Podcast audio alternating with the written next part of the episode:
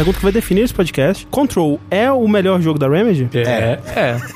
E assim a gente encerra mais o episódio. Você não precisa saber de mais nada além disso. Eu precisaria rejogar Alan Wake pra poder te dizer de maneira definitiva, porque existem coisas que eu gosto muito em Alan Wake que são diferentes das coisas que eu gosto muito em Control, ao mesmo tempo que eu acho que os dois têm a mesma raiz, que é a construção de mundo da Remedy, Sim. a ambientação, a maneira como eles cativam sua imaginação a preencher uma série de lacunas e imaginar como é o resto daquela realidade.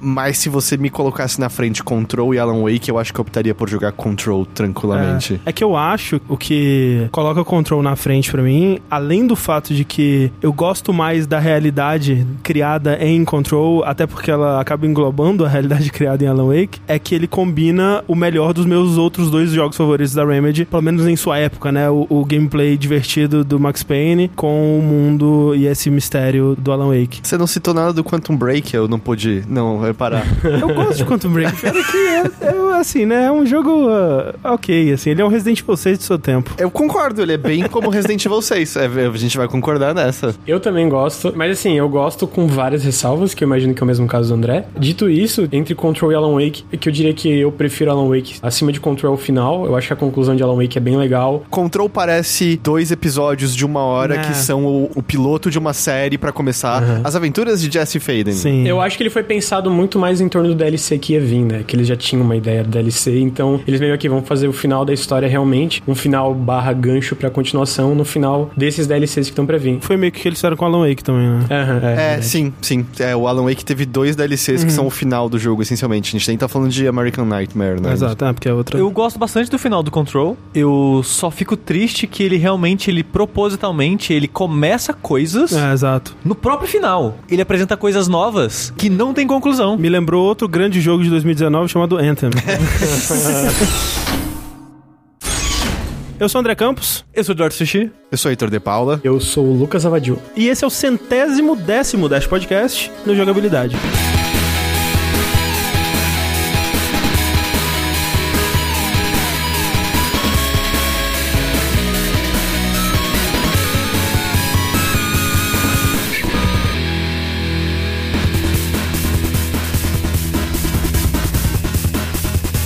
Sejam bem-vindos então a mais um episódio do Dash. Estamos aqui, como vocês podem ter percebido, com duas vozes diferentes. Sejam bem-vindos, Heitor e Lucas. Olá. Oi. Heitor, de onde você é, o que você faz da sua vida, onde, de onde as pessoas podem conhecer a sua bela voz? Eu sou do Overloader, é um site de games também independente, desse Brasilzão aí nosso, que também existe graças a financiamento coletivo, que tá tentando viver de falar de entretenimento eletrônico em todas as suas formas. Acho ousado. Acho ousado. A gente tá tendo a ideia de contar mais com o público do que com publicidade e coisa do tipo. não sei, Mas eu acho não, que não hein? vai dar certo. Não... que, que ideia louca seria essa? Eu não me arriscaria nisso, não. E eu acho que quem ouve Dash direto já ouviu minha voz aqui, Sim. porque eu gravei o de Persona 5 Gravou lá atrás de Gone Home. e o de Mario Odyssey. Mario Odyssey foi um Dash, não foi? Mario Odyssey, sim, é Acho verdade. que são esses que eu me Ah. lembro. O de Persona, desculpa de novo. É verdade. Vamos torcer pro de control não, não acontecer isso. Mas o de Persona é, foi só porque era meu aniversário. Que...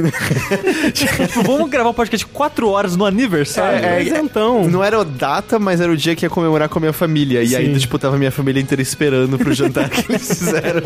mas assim, era meu aniversário, então acho que se alguém pode atrasar, sou eu. Justo. E Lucas, você aí, que infelizmente não está presencial pra gente poder tocar e cheirar o seu cangote. Ele tá falando de um, do plano astral com a gente. Diretamente do plano astral. É muito doido aqui, gente. Plano astral chamado Criciúma, aqui em Santa Catarina. Quem é você, Lucas? Onde as pessoas podem acompanhar o que você faz pela internet? Eu sou o Lucas do Nautilus. Eu imagino que quem acompanha jogabilidade, pelo menos uma parte já deve me conhecer, porque já estive em alguns vértices e já estive também nas lives da E3. Mas no Dash, se eu não tô enganado, é minha primeira vez, então que honra estar no Dash. Como o Heitor falou, a gente também tá aí nas internets, no YouTube, fazendo podcasts, lives e também no financiamento coletivo, né? Então vejam lá minhas análises e videozinhos lá no Nautilus. E um último aviso aqui antes da gente partir pro podcast: o Jogabilidade está chegando. A nossa comemoração anual de mais um ano de jogabilidade, mais um ano onde nós somos apoiados mês após mês por pessoas como você que está escutando aí. A gente teve essa brilhante ideia de todo ano fazer uma live de 24 horas, onde a gente vai receber convidados, vamos jogar muita coisa de videogame a board games, RPG. Vamos ter metas e desafios a serem cumpridos, vamos ter novidades, nós vamos ter estreias de conteúdos de podcasts e de vídeos, nós vamos ter surpresas né? Eu não posso falar aqui, porque afinal de contas são surpresas. Se eu fosse você, eu compareceria sábado e domingo, dia 26 e 27 de outubro, a partir das 18 horas, né, do sábado, no twitch.tv barra jogabilidade. Então fica aí a dica.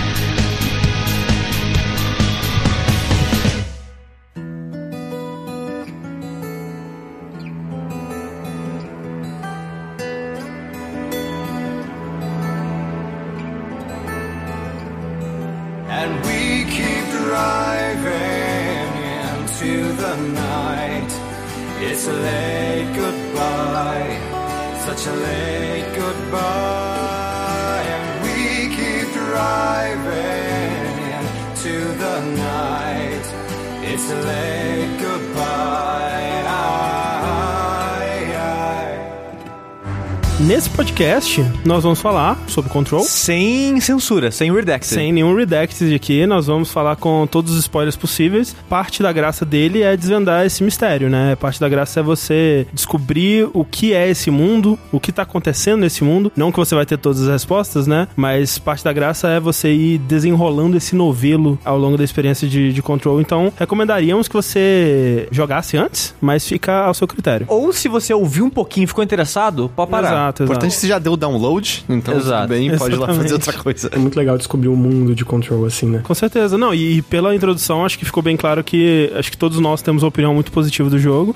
Difícil dizer se vai aparecer aí num top 10, top 5 do ano, mas. A top 10 cabe fácil, Top pô. 10 acho que sim, né? Mas ainda tem muito jogo pra sair em Tem muito 2019, jogo pra né? sair. Mas é engraçado, né? Porque é um jogo em que. Ele tem problemas. Sim, Acho que ele tem, sim. tem problemas muito claros, mas o que tem de bom nele, o que ele tem de diferente, o que ele tem de único, o que ele tem de especialmente de sensibilidades da Remedy faz com Uhum. que seja fácil você não se importar com os problemas e quase parecer que, por conta deles, ele tem mais personalidade do que um jogo puramente impecável do começo É, ao fim. Eu acho que uma das coisas que me chama muita atenção e que faz deixar mais exacerbado esse charme que ele tem é o quanto que ele vai contra algumas convenções desse tipo de jogo que a gente tem tido atualmente, assim. E eu acho que muito disso vem dele estar conversando tanto narrativamente quanto mecanicamente com o passado da Remedy. E eu acho que apreciar os jogos anteriores da Remedy com certeza ajuda você a apreciar a Control, né? Se você tiver um embasamento aí de Max Payne, de Alan Wake, um pouquinho ali de Quantum Break, não atrapalha ninguém. De verdade, o que mais ferrou a Remedy com Quantum Break foi todo o lance de televisão e os planos da Microsoft Sim. que mudaram completamente. Pra mim, nada tira da minha cabeça que quem mais atrapalhou o desenvolvimento de Quantum Break foi essa coisa de live action e a Microsoft ser tão inconstante em relação ao que, que ela queria ir atrás no começo dessa geração, sabe? Eu acho que é legal a gente voltar um pouco então, falar um pouco das nossas histórias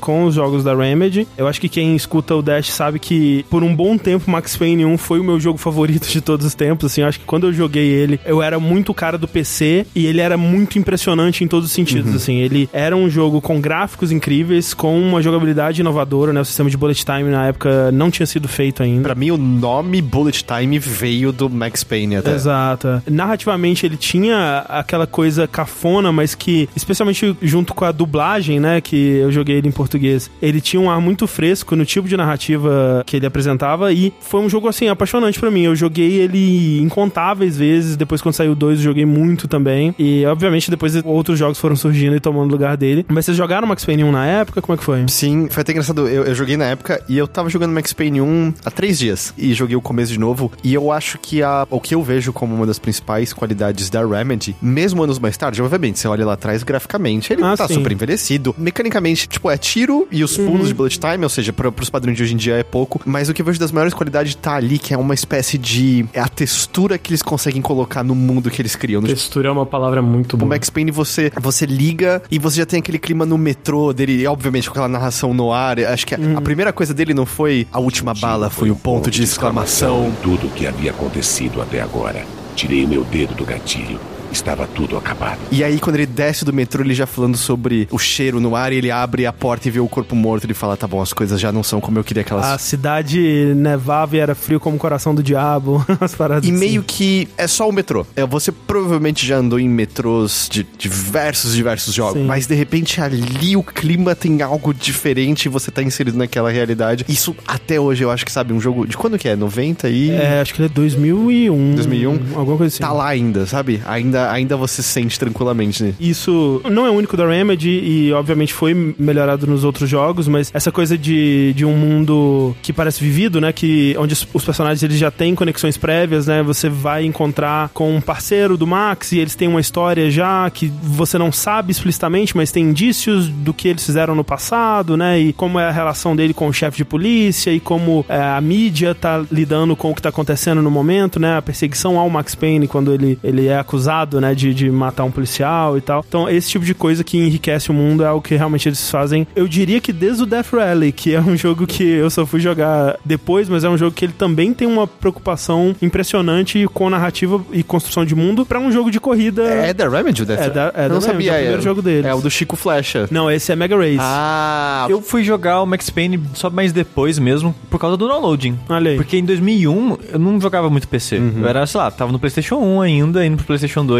como acho que a maioria das mas pessoas. tinha pra PS2 o Max Payne. Mas eu não tive um PS2. Ah, tá. Então eu jogava só, tipo, séries que eu já conhecia do PS1. Por exemplo, a Final Fantasy, saiu Final Fantasy, sei lá, ia jogar em locadora, Silent Hill e tal. Então em 2008, eu acho, quando vocês falaram de Max Payne, até entrevistaram o dublador e tal, eu, pô, isso aqui parece legal. Aí eu baixei na época, não terminei, mas devo ter jogado, sei lá, metade do jogo. O Max Payne ele tinha um problema muito que eu acho que era muito recorrente do- dos jogos dessa época. Acho que mais pro final eles meio que, gente, a gente precisa ter mais fases aqui, vamos só prolongar o jogo e fazer umas fases aleatórias. Ele é mais longo do que ele precisava Muito mais ser. longo, e é. difícil, né? E aí era É. tipo, ah, mais um encontro. Morri, quick load, morri, Sim, quick load. Ele era muito quick save, quick load. Morri, quick save. Não, eu salvei no ponto errado. Eu acho que quando eu joguei foi a primeira vez que eu vi a demo do. Vocês lembram que teve uma tech demo do Alan Wake que tinha um tornado e era, era um pouco diferente, era, sim. o jogo era mais aberto, tinha mais física envolvida. A piada é que era uma, uma demo técnica de casaco, não era? Porque ele É. tinha o. Ele tinha o capuzinho de, É, junto com o casaco. De sempre fazendo ótimos casacos. É, aham. E aí eu lembro que eu achei a demo legal, e aí eu vi que o pessoal falava muito bem de Max Payne, e eu comprei um e o dois. E eu meio que maratonei os dois, assim, né? E eu lembro que eu acho que isso que o Heitor falou de textura é define muito bem. Por mais que, por exemplo, a história às vezes deu uma capengada, no- nos jogos da Remedy no geral, às vezes tem algumas coisas estranhas, uma coisa de ritmo estranha. Apesar de que eu achar, como vocês falaram, que o final fica enrolado, mas o ritmo da história do Max Payne no geral é legal. A ambientação era muito legal, sabe? Eu fiquei muito. Eu não sei se imerso é uma palavra boa, porque ela é muito ampla, mas eu lembro que eu fiquei muito cativado por aquele mundo e pelo personagem e tal, sabe? Daí desde então eu fiquei interessado nos jogos da Remedy fui jogando todos, né? Apesar de que eu lembro quando eu zerei Max Payne 2 demorou. Ainda tava demorando, ainda não tinha saído o Alan Wake. Tinha uma época que todo mundo achava que ia ser cancelado. Eu tava mal nervoso porque eu queria jogar. O Max Payne 2, o, o que eu lembro dele, assim, ele saiu naquela época que os jogos estavam começando a usar mais engine de física, Havok e tal, e qualquer coisa que tivesse física era muito impressionante. Eu lembro do Hitman 2, o, o Max Payne também nessa época. Ele fazia coisas tipo, o primeiro personagem que você atira no jogo é tipo aquelas perseguições de carro que o cara passa por um monte de caixa de papelão, ele tá posicionado estrategicamente em frente a um monte de caixa, só pra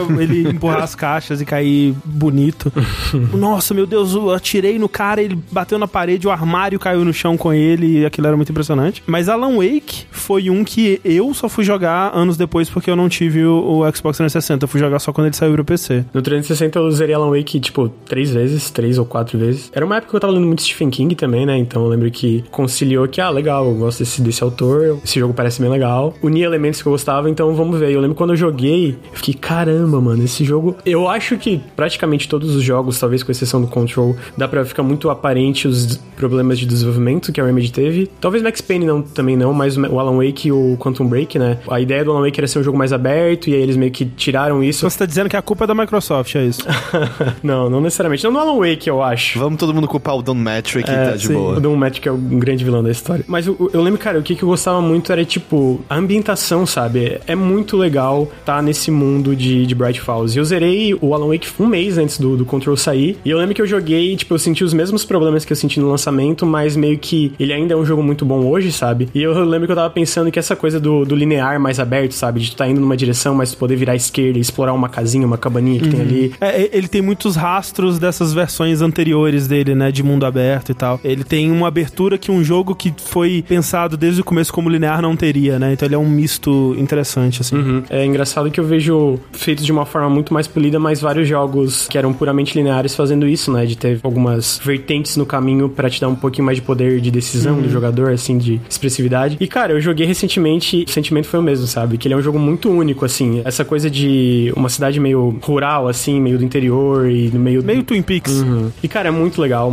É, Eu acho que eu tava jogando e tem aquele negócio de ser meio exagerado, às vezes. Eu lembro, eu não lembrava que o Alan Wake era tão chato, que ele era um cara tão cuzão, que depois tu vai é. meio que se. Tu vai meio, ok, tá. Ele fica menos chato conforme tu avança, mas no começo ele, cara, mano, cala a boca, para de ser chato. Mas ainda é um jogo muito É, legal. é sabe? crescimento, né? É, crescimento de Mas todo personagem. ponto dele ir pra Bright Falls é porque ele tá com um bloqueio, né? De... É, bloqueio É, criativo. bloqueio E aí ele criativo. tá indo. Só que ele é meio. Ele não quer falar com os fãs, né? ele é meio. É, é, escrotinho, né? É, ele, ele é grosso com todo mundo, grosso com o jornalista, grosso com os fãs. Aí, tanto que no começo, Wake, quando tu chega na, naquele restaurante, ele meio que olha que tem um, uma versão dele recortada, assim, né? Como se fosse de papelão. Sim. E aí tem a, a garçonete que é super fã dele. Ele fica, ai, mano, que saco, sai daqui. E tu fica, caralho, mano, cala a boca.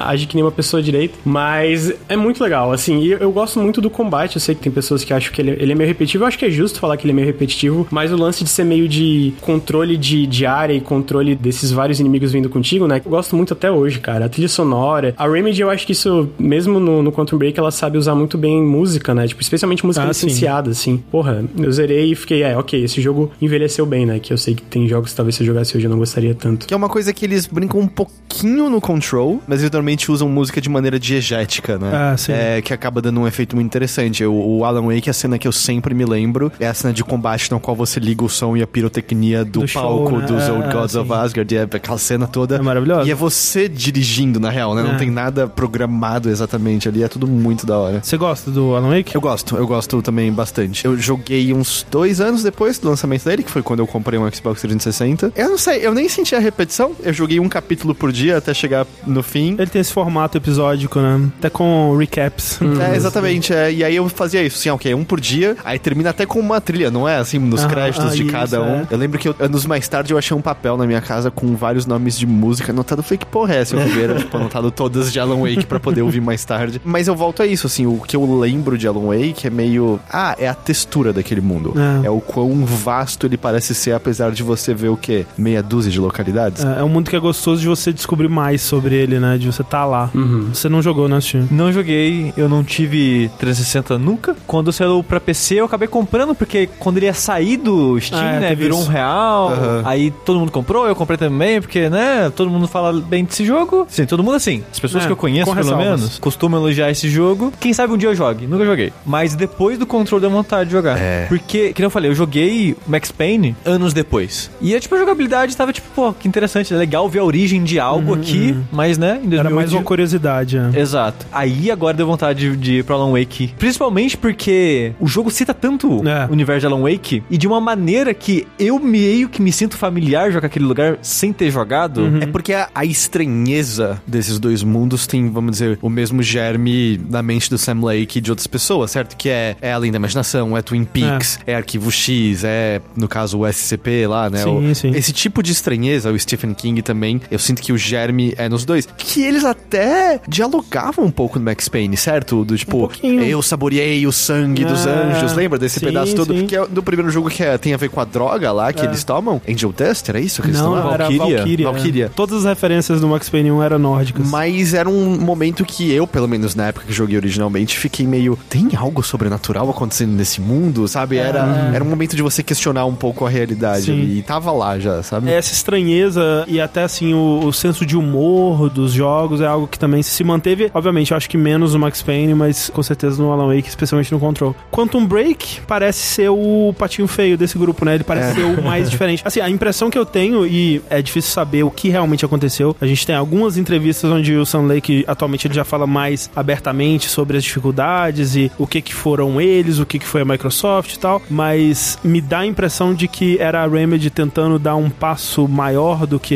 eles conseguiam. Acho que eles estavam tentando abraçar demais, acabou que eles não conseguiram abraçar muita coisa. Você vê ali elementos de um jogo muito bom, né? Porra, é um jogo de manipulação temporal, né? Você tem habilidades de desacelerar, de acelerar o tempo, aqueles ataques onde você acelera e dá um golpe super rápido e joga o inimigo no ar, é uma coisa meio confronto com o Jet Li. Em algum lugar ali ele se perdeu. A gente gosta de apontar muito pro seriado, né? Que realmente é uma coisa, uma decisão bizarra feita numa época onde pra alguém isso fez sentido. A gente sabe que o seriado em si é muito mais coisa da Microsoft do pessoal que geria a parte de jogos, né, da Microsoft naquela época e nem foi produzido pela Remedy né? O seriado ele foi produzido por uma empresa de Los Angeles, né? Porque eles queriam que o seriado falasse com pessoas que estavam acostumadas a assistir TV mesmo, né? Então ele, ele destoa em tom e, e ele não tem aquela estranheza, essa textura da Remedy. É aquela coisa mais. Eu não sei se escrachada é a palavra, mas um pouco do tipo honesta, porém autoconsciente. É, Sabe, toda a atuação do Dr. Darling no, no Control Nossa, Ames, é. ele tá se entregando de verdade, mas ele tem muita autoconsciência do que é o negócio dele. Enquanto do Quantum Break, pra mim parece aquele tipo de seriado que quando você tava trocando de canal, você passava pela AXN, É. você via 10 minutos do seriado mais genérico do mundo, você ficava, por que que isso aqui existe? Quem assiste esse negócio? é isso que é Quantum Break. É. E é engraçado isso, porque eu nunca soube disso, que a série não foi ideia ou não foi России. Produzida e levada mais pra frente pelo estúdio, porque tá meio que no DNA da Remedy. Exato. Esse histórico de séries e filmes e referências, inspirações. E usar FMV, né? Usar filme de verdade, né? Sim, no Alan Wake tinha já série de TV, né? Night Spring. Até no Max Payne, se tu for ver o rosto do personagem, né? Meio, querendo ou não, é meio que um personagem real, né? Que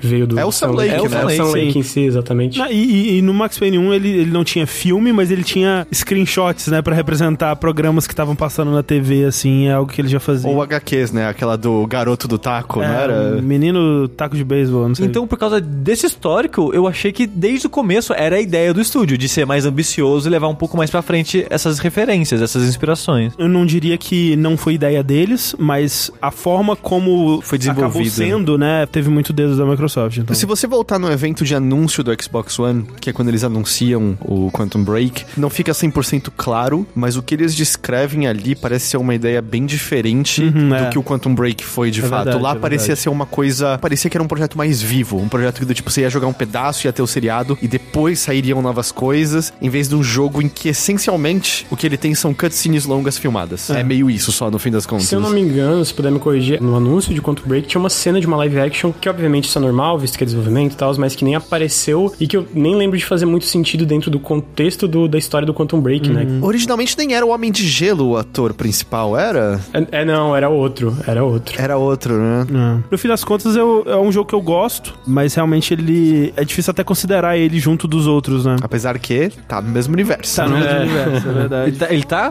Tem Tá. referência Tem- dele? tem Control? referência. Tem, tem referência ao Altered World Event, inclusive, né? É. Só que, obviamente, eles não podem usar isso porque a IP e o universo é da Microsoft. E não agora. pode usar Max Payne também. Tem que dar um Rockstar. No, no Quantum Break tem referências, só que é outro nome, mas é basicamente o mesmo significado. É esses Altered World Events do Control, né? É, e no fim das contas eles acabam referenciando tanto o Max Payne quanto o Control Break, meio que sem usar os nomes, né? Mas os entendedores entenderão. Entendedores entenderão.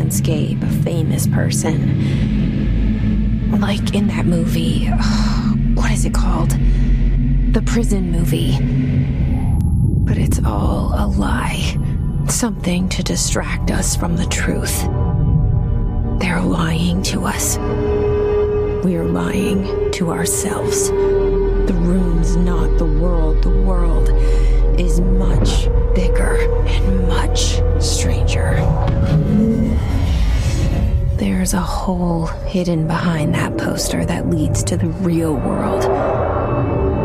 We all feel safe in that room. But sometimes, sometimes something crawls out from behind the poster.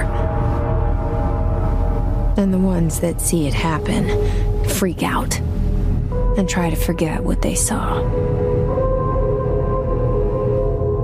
I'm here.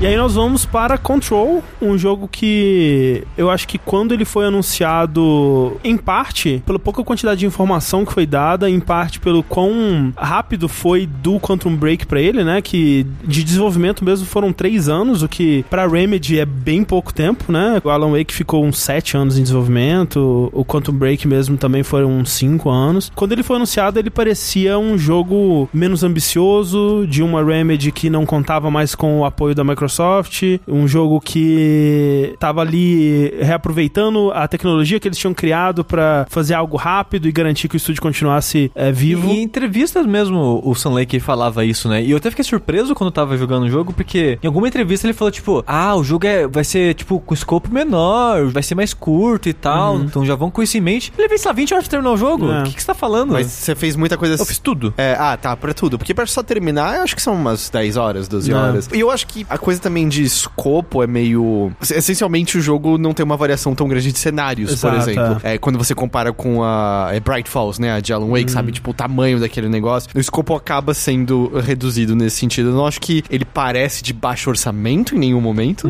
mas eu acho que é mais ne- nesse sentido. Dito isso, ele faz um bom trabalho em disfarçar, né? Que ele- Exato. eu, Sim, eu sim, sim. diria assim. Ele é um jogo que toma boas decisões pra justificar essa baixa variedade de, de ambientes e de. Aí eu volto pra coisa de textura, sabe? Uhum. É, é um prédio essencialmente burocrático, com a sua Uhum, arquitetura uhum. brutalista, cuja variação tá em algumas plantas que você vê aqui e ali, algumas cores, e ainda assim, quando eu penso nele, é das memórias mais ricas e do universo mais variado de qualquer coisa que eu joguei esse ano. E, e eu consigo associar um sentimento diferente a cada área, Uhum, sabe? Uma, uma sensação, quase um cheiro diferente a cada área dele, mesmo sendo, como você disse, paredes de concreto, sem designs mirabolantes, né? Você consegue sentir a chatice que é trabalhar lá pelo ambiente do lugar. Exato, exato. Mas ainda assim, a primeira vez que você vai em cada área, ela tem uma estética diferente, meio É. única, por causa da iluminação que eles colocam, né? Sim. Aquele vermelho que representa os inimigos do jogo, sempre tá tipo, né, as paredes distorcidas, o chão distorcido com essa luz vermelha. É tudo muito bonito os lugares. A primeira Não, Ah, não, o jogo é joguei. lindo, o jogo é ridiculamente lindo. Mas o que eu quero dizer é que, assim, a quantidade de assets criados Não, é muito sim. diferente de Alan Wake, por exemplo, em que, Sim. ó, tá aqui essa intro no lago e meio que você nunca mais volta ali. Tipo, ah, o restaurante, quando que você volta no É. restaurante de novo? Sabe o que eu acho que ajuda a disfarçar um pouco dessa, como eu falei, que tem menos assets, mas eu acho que eles são muito mais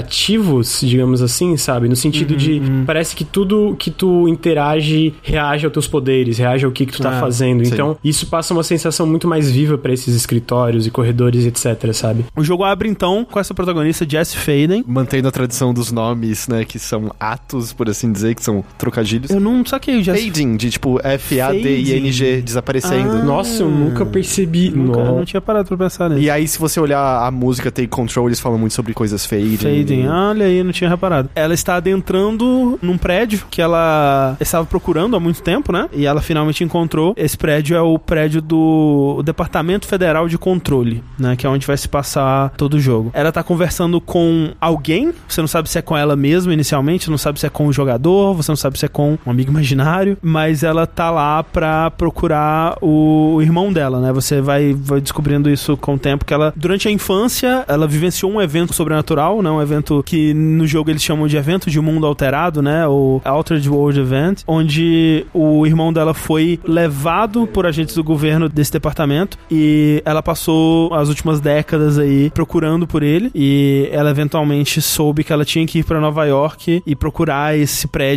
onde ela encontraria esse departamento que levou o irmão dela e, e conseguiria mais informações sobre ele. Só que entrando lá, ela percebe que, pelo menos ali na recepção, tá totalmente vazio e abandonado. E explorando um pouco mais, ela encontra esse sujeito chamado Ati, que é um zelador um senhorzinho que, como o Sushi apontou, não teria reparado isso. Ele é meio que um David Lynch, assim, ele tem um visual, o cabelo dele lembra um, um pouco David Lynch. Ele parece um David Lynch mais diferente, digamos, porque o formato do rosto é parecido, que é um rosto mais retangular, só que ele é um pouco mais enrugado, né? Um pouco mais pelancudo, digamos. É. É. o mesmo corte de cabelo, com o mesmo estilo bagunçado, raspado é, em volta, só em cima grisalho. E é o personagem mais lynchiano, assim, É, mais é, total, é. puxado das, lá, das figuras bizarras de Twin Peaks e Sim, coisas assim. sim. Ele é Sim. total. E ele é muito enigmático e é um personagem que até o final do jogo você não sabe exatamente qual é a dele. Será que ele é Deus? Fica aí o mistério, É, né? Eu acho que é, é aquele personagem, assim, é bem um clichê, mas é o, o que obviamente sabe muito mais do que ele Sim, tá sim. dizendo, e ele vai ajudar em horas corretas. E eu acho que se eles fizerem tudo direito, eles nunca vão responder o que é esse personagem. É. Porque qualquer resposta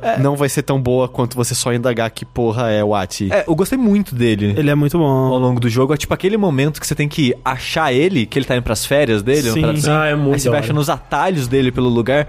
É. É. muito legal. Você vai vendo os documentos das pessoas reagindo a ele, tipo, o cara tá falando com a flor, por que, que ele tá falando com as plantas? A gente tá numa área completamente confidencial e É. ele tá aqui lavando, ouvindo música, por que, que ele tá aqui? As pessoas, né, surpresa, tipo, por que que esse lugar que é mega secreto, tipo, essa área precisa de, sei lá, um- uma credencial X? O que, que o zelador tá fazendo aqui? A impressão que dá é que, sei lá, só o diretor sabe do quão importante ele é, ali e o resto meio que convive com ele sem entender. Pra mim, eu, eu nem li como alguém sabe. É só meio. Todo mundo aceita. É parte da antiga casa. É. O Ati tá aí e ele tá nos lugares, sabe? Eu acho que é isso, ele veio com a casa, ele tava É, lá. Exato, ele tava veio, lá. Ele veio com a casa. É uma... É um brinde. É. Porque tinha um quadro dele, cara. Sim. Eu tô imaginando, tipo, ah, a jogabilidade casa foi pra um novo apartamento e que é, tem o Ati ali. Ele veio com a É casa. o cara Ele- que mora no assoalho. There you are. You are here about the job. Janitor's assistant.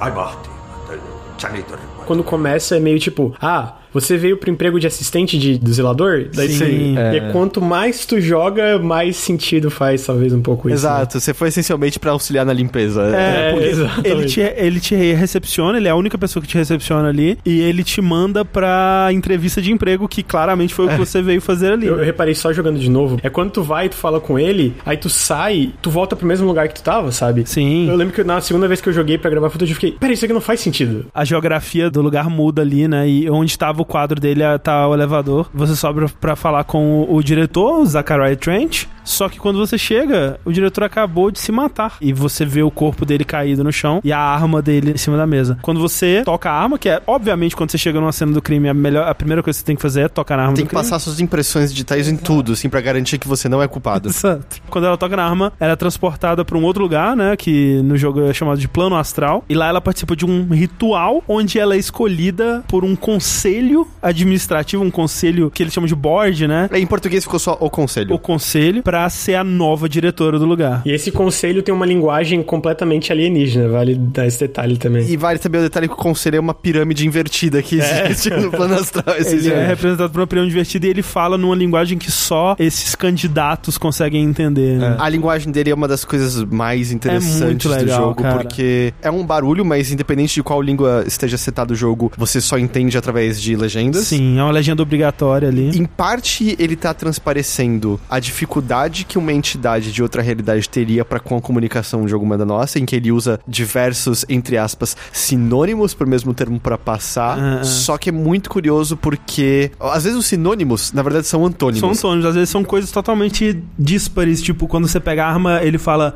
agora você barra nós tem a arma barra você. Ou seja, pode ser agora você tem a arma, agora nós temos a arma, ou agora nós temos você. Totalmente E fica aquilo de. É o conselho dizendo, sem querer, mais do que eles deveriam sobre como eles enxergam a Jessie e o papel dela, Uhum. ou é parte da dificuldade, mas aí, junto disso, das minhas coisas favoritas, é que muitos dos termos que eles utilizam são uma quebra de quarta parede em que eles usam termos de videogames. Sim. Eles falam de menu, eles falam de jogo. E, e isso fora de contexto de um jogo mesmo. Porque, por exemplo, sei lá, o Kojima no Metal Gear, Coronel vai te ligar no codec e falar: Snake, aperte start para fazer isso e aquilo. Não é um tutorial. Você recebeu a mensagem do conselho. Você vai olhar, ele fala, tipo, terminologia de jogos, agora não vou conseguir lembrar nenhuma específica. Só que numa frase normal, que não era, em teoria, para representar um videogame dentro do universo do jogo. Eu acho que uma coisa que também às vezes pode ser é, um pouco revelada, talvez às vezes sejam ideias divergentes dentro do conselho, sabe? Tipo, às vezes um, um do Porque a conselho... gente não sabe se é uma entidade, É, né? exatamente. Às vezes pode ser um, um do conselho interpretando de uma forma e outro de outra forma, sabe? E eu acho que isso é uma parte legal, que fica aberto pra tantas interpretações razoáveis, digamos assim, né? Mas todas meio que Uhum. são uma coisa que é, cara, isso aqui é muito estranho. O resultado final sempre é, isso aqui é muito estranho, E sabe? não quero me adiantar, imagino que a gente vai chegar nisso também eventualmente, mas eu também acho que esses termos. Tem desde um, né, que eles. Eu não lembro exatamente quais são as palavras, mas são antônimos de você tem autonomia, você não tem nenhuma autonomia, É. né? Tipo, você tá sob nosso controle, você tem controle. Eu acho que aos poucos transparece o fato de que o conselho quer parecer que ele tem muito mais poder do que ele tem de verdade naquela realidade. Que ele tá muito mais submisso a outras coisas É. e talvez a Jesse do que ele quer que você acredite que ele tá. Sim, o, o conselho, então, ele é essa entidade ou entidades, né, que controlam o departamento meio que pelas sombras, assim, né? E a única maneira de você conversar com o conselho é através da linha direta, né? Isso. Que é um objeto de poder que é meio que o, vamos dizer, o cruxis do que é feito no FBC, né? Que Sim. Os objetos de poder são objetos que por algum motivo São objetos arquetípicos, né? Aham. Tipo, né, o telefone vermelho. o disquete com os códigos de lançamento nuclear soviético. Exato, né? Tipo um, um cavalinho de carrossel. O cavalo de carrossel é. Ah, ele é objeto de poder também. Ele é, é, objeto de Sim, poder é também. o Dash. Isso. O Conselho, ele habita esse lugar que é chamado de plano astral, que é uma das dimensões que estão conectadas à casa, né? E eu acho que eles mencionam que todas as vezes que os astronautas, né, que são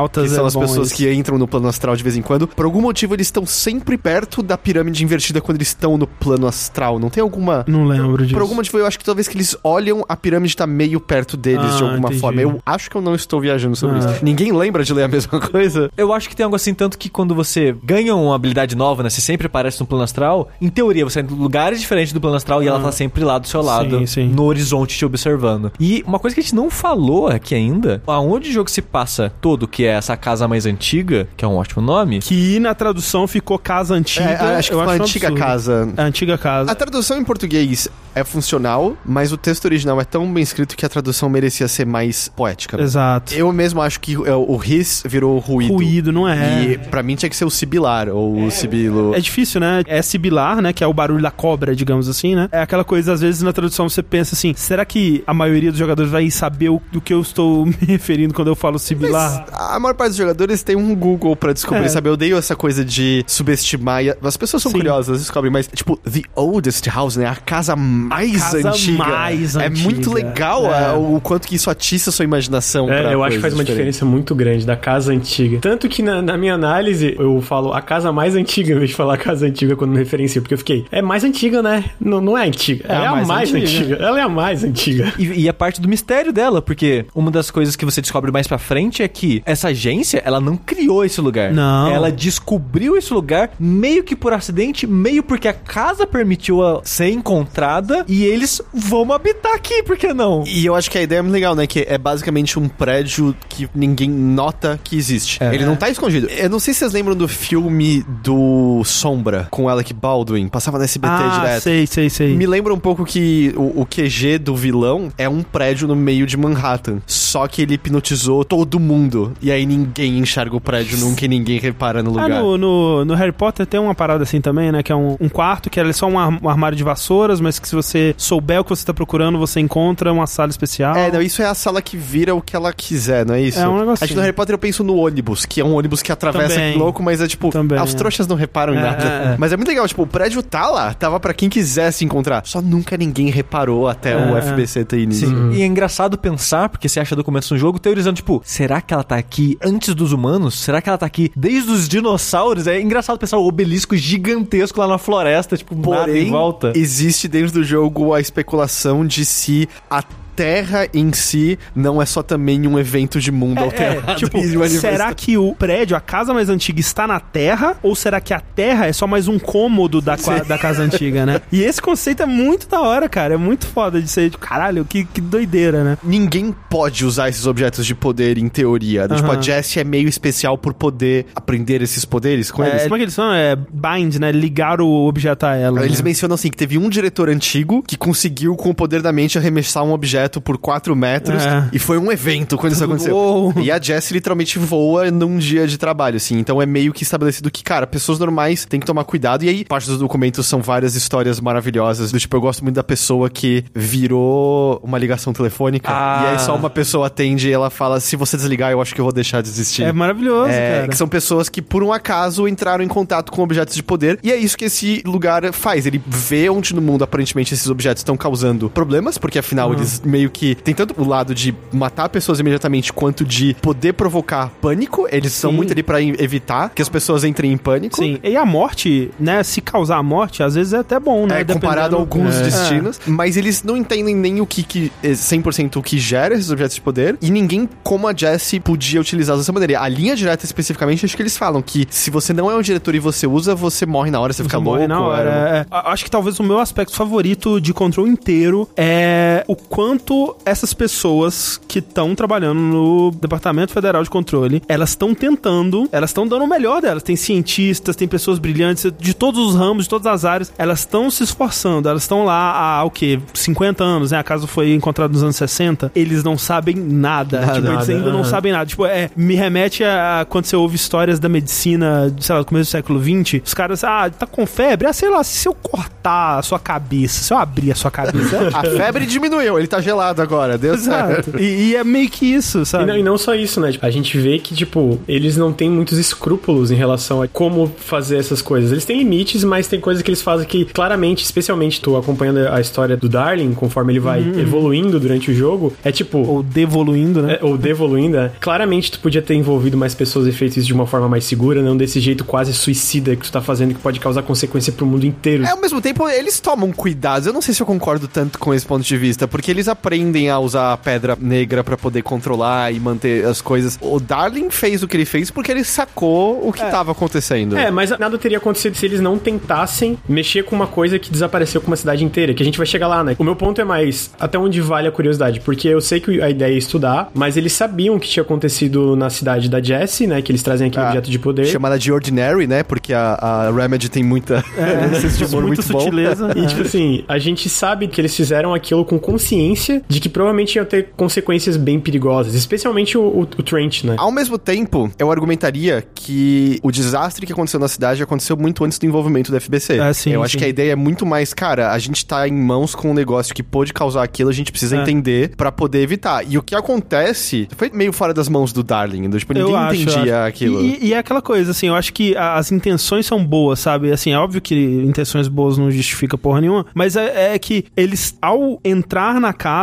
até antes, né? Porque você descobre que o FBC ele é fundado antes deles encontrarem a casa mesmo, e eles eventualmente encontram, né? Eles começam a, a pesquisar esses eventos de mundo alterado e de objetos do poder, é, itens alterados, é que eles chamam antes disso, mas eles descobrem um mundo que tá totalmente fora do controle deles, e eles estão fazendo o que eles podem pra evitar o fim do mundo a qualquer instante, sabe? E eu volto no lance de evitar pânico, né? Tanto que um dos documentos É. que você encontra, eles são eles querendo talvez voltar com Night Springs, né? O programa do Alan Isso. Wake, pra poder acostumar as pessoas com a ideia de eventos paranormais, na eventualidade do FBC ter que revelar Alguma algo, coisa. provocar menos pânico nas pessoas como É, um não só isso, né? Também o controle de pânico no sentido de descreditar. Sim. Por exemplo, uma pessoa vem falar, ah, aconteceu isso. E aí eles, mas será que aconteceu mesmo naquele rádio deles, naquele programa de rádio? Mas será É, que o aconteceu mesmo? rádio- Porque a gente sabe, na verdade, eles raptaram todo mundo da cidade, o governo é culpado. E aí, tipo, quem tá escutando é, haha, esse cara é idiota. Sendo que, cara, o cara tava falando, ele viu o que, que tinha acontecido, sabe? É, o programa de rádio, é, ele é do FBC, né? É, do e, FBC. E, é, e é outra coisa, eles têm termos pra mentir sobre algo que aconteceu. Tipo, tem um documento que é assim, ah, aconteceu isso e isso nesse lugar. Como não teve testemunhas, a gente não vai ter que, vou chutar, tipo, renarrativizar o evento, sabe? Uhum. Eles têm um termo pra inventar uma história pra contar pras pessoas, assim. É, e tem, tem, tem coisas proibidas também, né? Tipo, eles têm termos que só usam e tem coisas que tu vê no negócio que ah, a gente tem que vai ter que, sei lá, informar uma família de que alguém faleceu, né? De algum funcionário do FBC. Aham, aham. E aí falar, ó, tu não pode falar isso, isso ou isso. Não pode usar esses termos, Sim. tem que usar esse. E daí, como tu falou, aí tem outros termos específicos. É muito bem construído todo o FBC, assim, como funciona essa organização. E eu acho que, assim, o lance da moralidade em torno de você pesquisar esses objetos, eu acho que justamente a frieza por ser simplesmente um prédio governamental é meio lance, cara, não, a gente estuda isso, porque a gente tem que estudar. Eu acho que não é muito diferente de as pessoas que estavam estudando, sei lá, fazendo as pesquisas que eventualmente levaram pra bomba atômica, sabe? Do tipo, alguns de fato tiveram um arrependimento terrível, mas na hora que você tá pesquisando e desenvolvendo aquilo, aquilo, você não sabe em que ponto já vai chegar. Quando eles estavam, sei lá, pesquisando sobre o projetor, eles não sabiam o que aconteceria. é Sim, só meio, sim. não, a gente pesquisa porque é isso que a gente faz. A gente tem que entender isso aqui, é da Ah. nossa natureza. É interessante isso, né? Que você comentou no começo da arquitetura brutalista, né? Como que isso reflete tanto a burocracia do lugar, quanto, ao mesmo tempo, quando esses eventos que distorcem a realidade, que é algo que antes da casa era algo sólido, firme como um concreto, é isso também se reflete na casa, né? Tipo, a casa, ela se distorce pra representar a, a realidade distorcida que a possibilidade desses eventos representa. É nisso que eles até explicam o que são os pontos de controle, né? Isso. Que- e tudo isso tem, é, vamos dizer, contraparte mecânicas. Objetos de poder é o que você vai pegar pra ganhar novos poderes mecanicamente. Os pontos de controle são os checkpoints e os pontos de fast travel, mas eles explicam que é um lance que eles fazem pra basicamente ancorar pedaços da casa pra garantir que ela não fica mudando a de infinitum Sim. e fazendo todo mundo se perder lá dentro, né? Dar uma estrutura reconhecível pra nossa mente ali dentro. Mas, eu- mas eu realmente acho ótimo como 90% dos, dos documentos que você encontra é assim, cara, eu presenciei o evento X. Pode ser isso, pode ser essa outra coisa. Talvez a gente não saiba ainda. Vamos ver o que vem por aí, né? E, e o tom, é, sabe, a gente tá falando aqui muito sobre, mano, e você pode voar, e eventos paranormais e tal. E lá é, é um trabalho. É, você é. vai e cataloga, e você escreve, e você passa, põe o arquivo, e o arquivo vai pro departamento É, correto. Os caras comparando quem que recebeu a pior coisa. Tipo, ah, eu peguei um pacote que era um, uma- um bando de humanos. Ah, eu peguei um cachorro morto. Tava numa caixa há décadas. Sim. Eu acho que uma pessoa que personifica isso muito bem é o, o cara que cuida, não, não diria prisão, mas Do do, Panopticon. É. do Panopticon, que é onde ficam todos esses objetos de poder contidos, né? Que ele fala, né? Ah, o melhor jeito de conter esses objetos pra ele, e na verdade não é tão longe, isso vem um pouco do SCP também, não é tipo realmente tentar conter, vamos dizer, com poder ou com um negócio, é meio que através de rituais. Mostrar que respeita eles pra eles te respeitar de volta. Isso faz sentido conforme tu vai vendo, realmente faz sentido fazer esses rituais pra esses objetos meio que ficarem calmos, porque querendo ou não, eles são meio que vivos.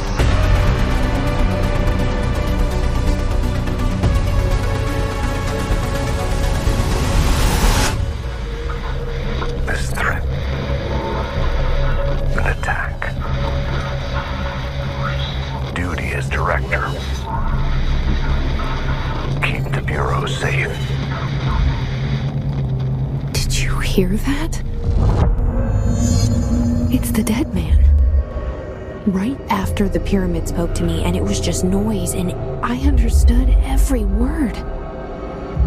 And this gun's alive. You know what? I'm happy. Happy to be here.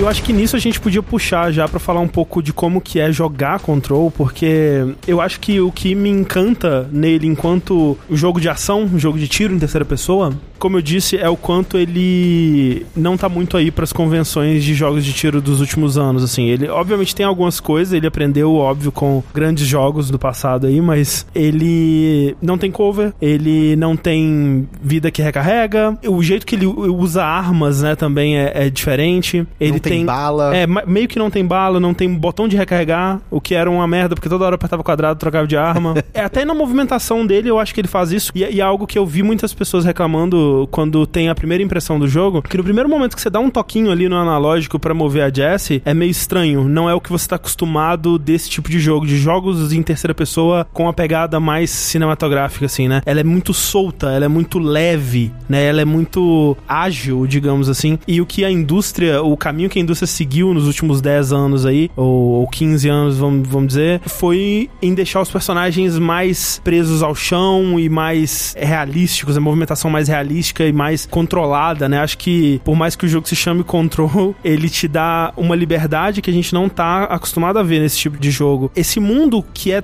todo feito de objetos reativos, né? Basicamente, de tanto os objetos distantes, os objetos, sei lá, um carrinho no chão, uma mesa, um tudo, né? Um quadro na parede, o que me remete muito a Max Payne 2 e é algo que a indústria ela acabou se distanciando porque é mais difícil de otimizar, é mais difícil de garantir que não vai dar um, um bug bizarro. Difícil de rodar mais de 15 FPS nos consoles, às vezes. Exatamente, como a gente viu, foi muito difícil mesmo. E é aquela coisa assim, cara, eu vou gastar esse recurso de desenvolvimento pra fazer todos esses objetos serem interativos ou eu vou investir numa mecânica de gameplay, em polir mais ela, né? E geralmente, né, como os recursos são limitados, a maioria dos estúdios vai optar por deixar essa experiência mais controlada, né, Pra garantir que tudo flua um pouquinho melhor, né? E, e o Control ele vai numa contramão disso, ele volta pra uma, um tipo de, de gameplay daquela época do Max Payne 2. Não é algo que a gente vê muito mais hoje, sabe? Eu, eu sinto que isso deixa ele com um ar muito fresco. E, e deveria parecer velho por conta disso, É. mas ele não parece velho por conta Uhum. disso, né? É engraçado isso que você fala sobre o mundo ser reativo, porque às vezes, de uma maneira que eu acho engraçada, é até demais, né? Você É até passa lá de uma mesa e de repente as coisas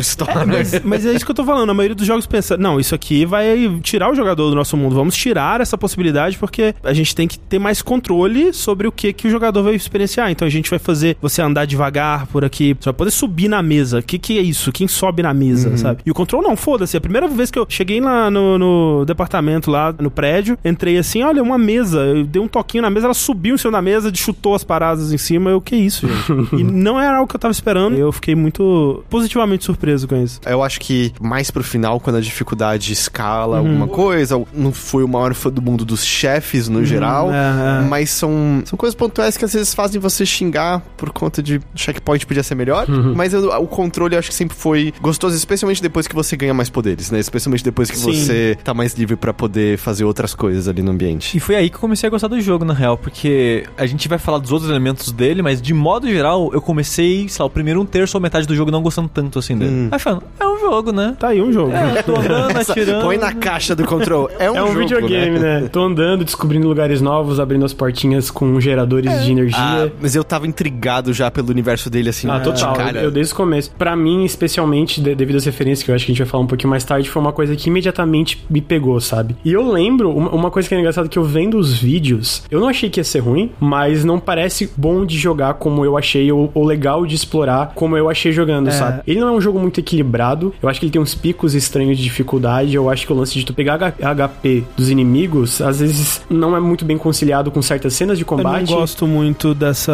dinâmica da cura no jogo. É que eu acho que ela não funciona muito bem às vezes. Eu acho que às vezes é muito inimigo, é muito caos e tu não tem tempo de, por exemplo, ah, caiu lá do outro lado, o inimigo que eu matei o HP tá lá e eu não tenho como chegar lá porque eu vou morrer lá, eu vou morrer aqui, então eu não tenho opção, eu morri sem uma possibilidade de eu realmente Aham. fazer um contra-ataque, digamos assim, sabe? E eu não sei se você tinha isso também. Eu às vezes tinha um pouco de dificuldade de entender onde tava a vida. Eu tinha um pouco de dificuldade de enxergá-la no cenário e no chão como um todo. É, e dificuldade até de entender, às vezes, onde que tinha muita vida ou pouca vida. Às vezes eu passava num lugar que parecia que tinha pouco e eu recuperava tudo. Aí às vezes não, ali tem bastante, só recuperava um pouquinho. O que mais me incomodava disso é que tem muitos inimigos, especialmente mais pra frente, que, cara, se você não tá preparado, se você descuidou por um momento e o inimigo te atacou e você não tava com escudo ou não conseguiu sair do caminho de uma vez, você tá com um de vida. Tipo, ele acabou com você com um ataque e você não teve tempo de matar ninguém pra poder ter uma chance de recuperar sua vida. Então começou a luta, você tá com um de vida, você não tem o que fazer, ok, eu vou morrer e vou dar load. Mas eu, eu entendo o que você fala, Sushi, acho que um pouco de. Ah, é um jogo, porque o mundo tinha me intrigado, eu queria já ver mais daqueles personagens, daquele universo, mas eu acho que foram umas, umas três horas de. Ah, mas mecanicamente é ok, sabe? É. É, tipo, é um jogo de tiro competente. E era o que é... eu tava esperando, na real, assim. Eu tava assim, ah, eu vou ver qual é a próxima loucura que aqueles loucões da Remedy vão aprontar, não é mesmo? Sem esperar grande coisa, assim. E realmente, como o Sushi disse, à medida que o jogo vai se desdobrando, né, ele vai revelando o que ele tem ali, né? Especialmente, eu senti bem quando você desce pra aquela área mais de manutenção, Uhum. onde você encontra aquele personagem que parece de um Travolta e você tem que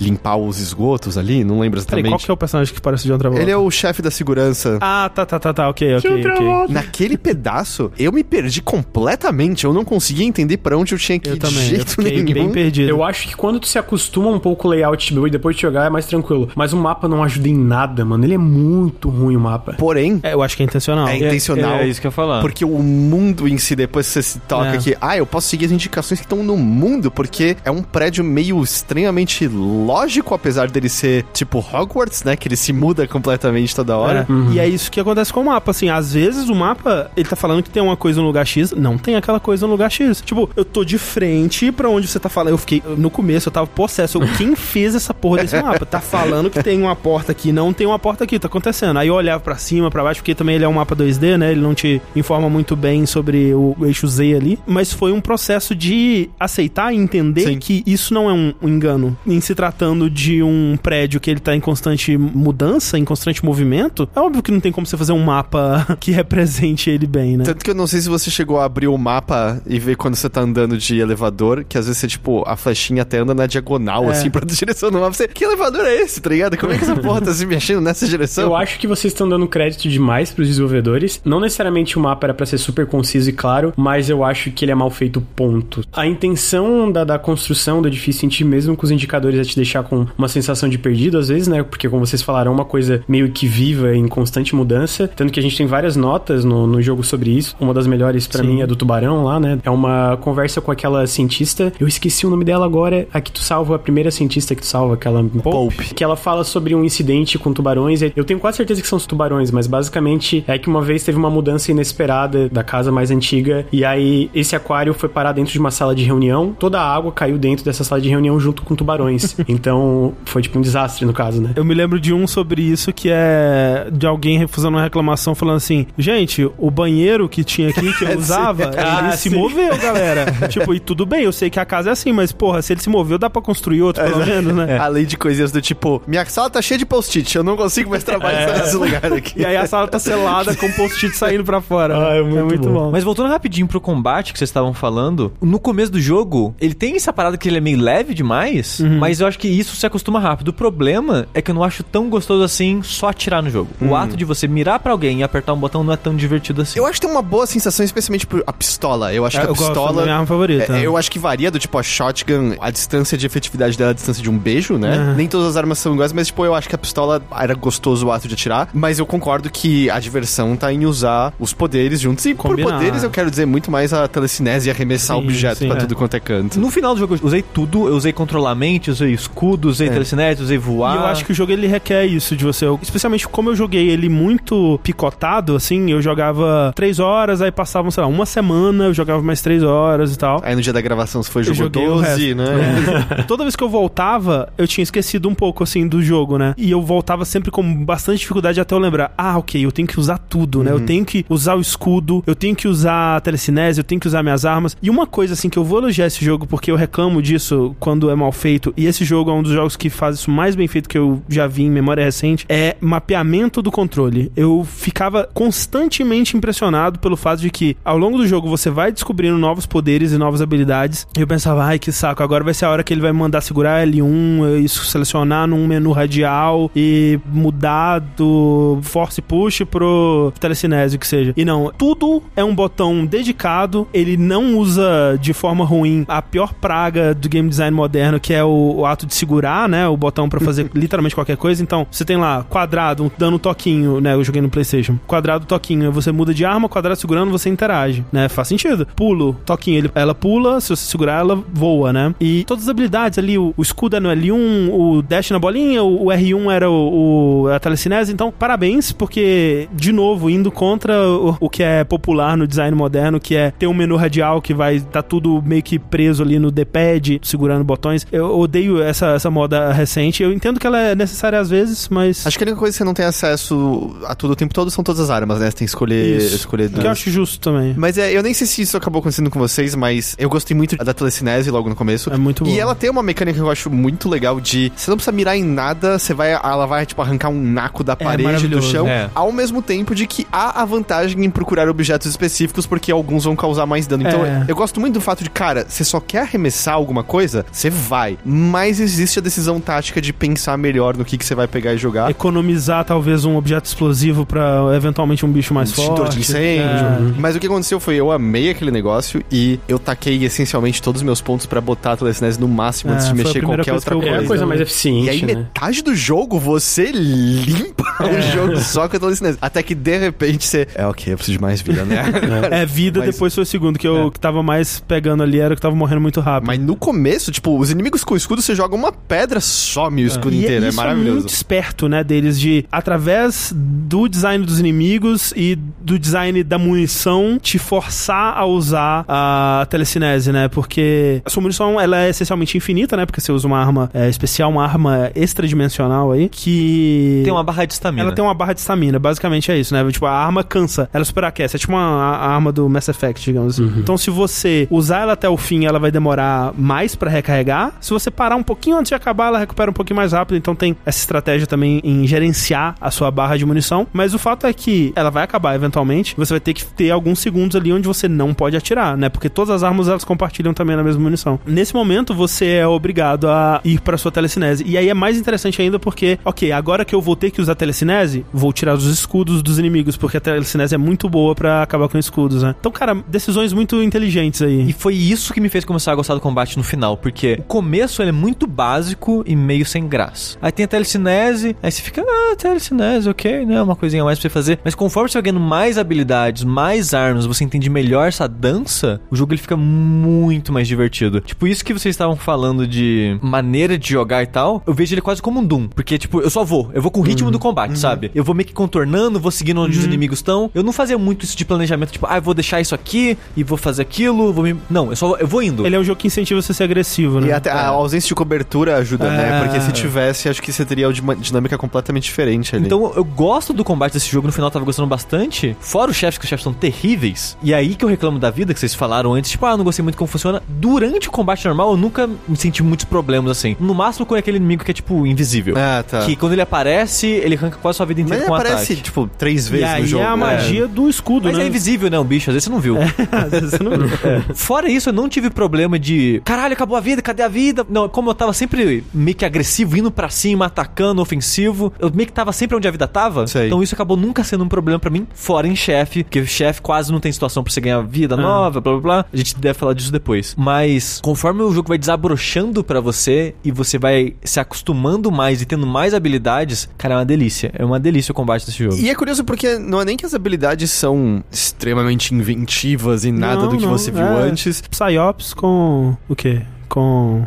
Com ah, Psyops com 2. Psyops, isso. É, mas elas funcionam. Eu, não importaria de ter algumas habilidades um pouco mais piradas. É, então. Mas elas funcionam, mas onde me incomodou um pouquinho mais de aí não ser nada pirado é que logo no começo você pega essa arma que, tipo, se desmancha e vira qualquer coisa, e o que ela vira é uma pistola, uma metralhadora, uma shotgun, um sniper. sim. E é tipo, poxa, gente, por que, que vocês não inventaram, tipo, É. a gente tá falando de paranormalidade, tipo, inventa uma arma que atira geladeiras que quando abrem saem sapos que gritam ópera, sabe? É, sim, tipo, E é foda porque é um choque, porque quando tu pega a arma, ela tá falando, mano. Assim, ela tá fucking falando. Tu vê a boquinha dela mexendo, tu fica, cara, que porra é essa, mano? A arma respira. né? É. e aí tu vai realmente usar e ela é tipo uma arma tradicional de videogames. Eu entendo a justificativa que é são as armas que a Jessie conseguiu pensar, digamos, né? ou as armas que estavam no subconsciente da Jessie, né? Porque tem todo aquele lance, né, dessa arma já ter sido usada por pessoas no passado e ela assumiu a forma da Excalibur, ela assumiu a forma do Mjolnir, do Thor e tal. Então, ela teria o potencial de virar armas mais piradas e talvez ela vire quando a Jessie for uma diretora mais confiante, né? no- Nas sequências aí que com certeza virão.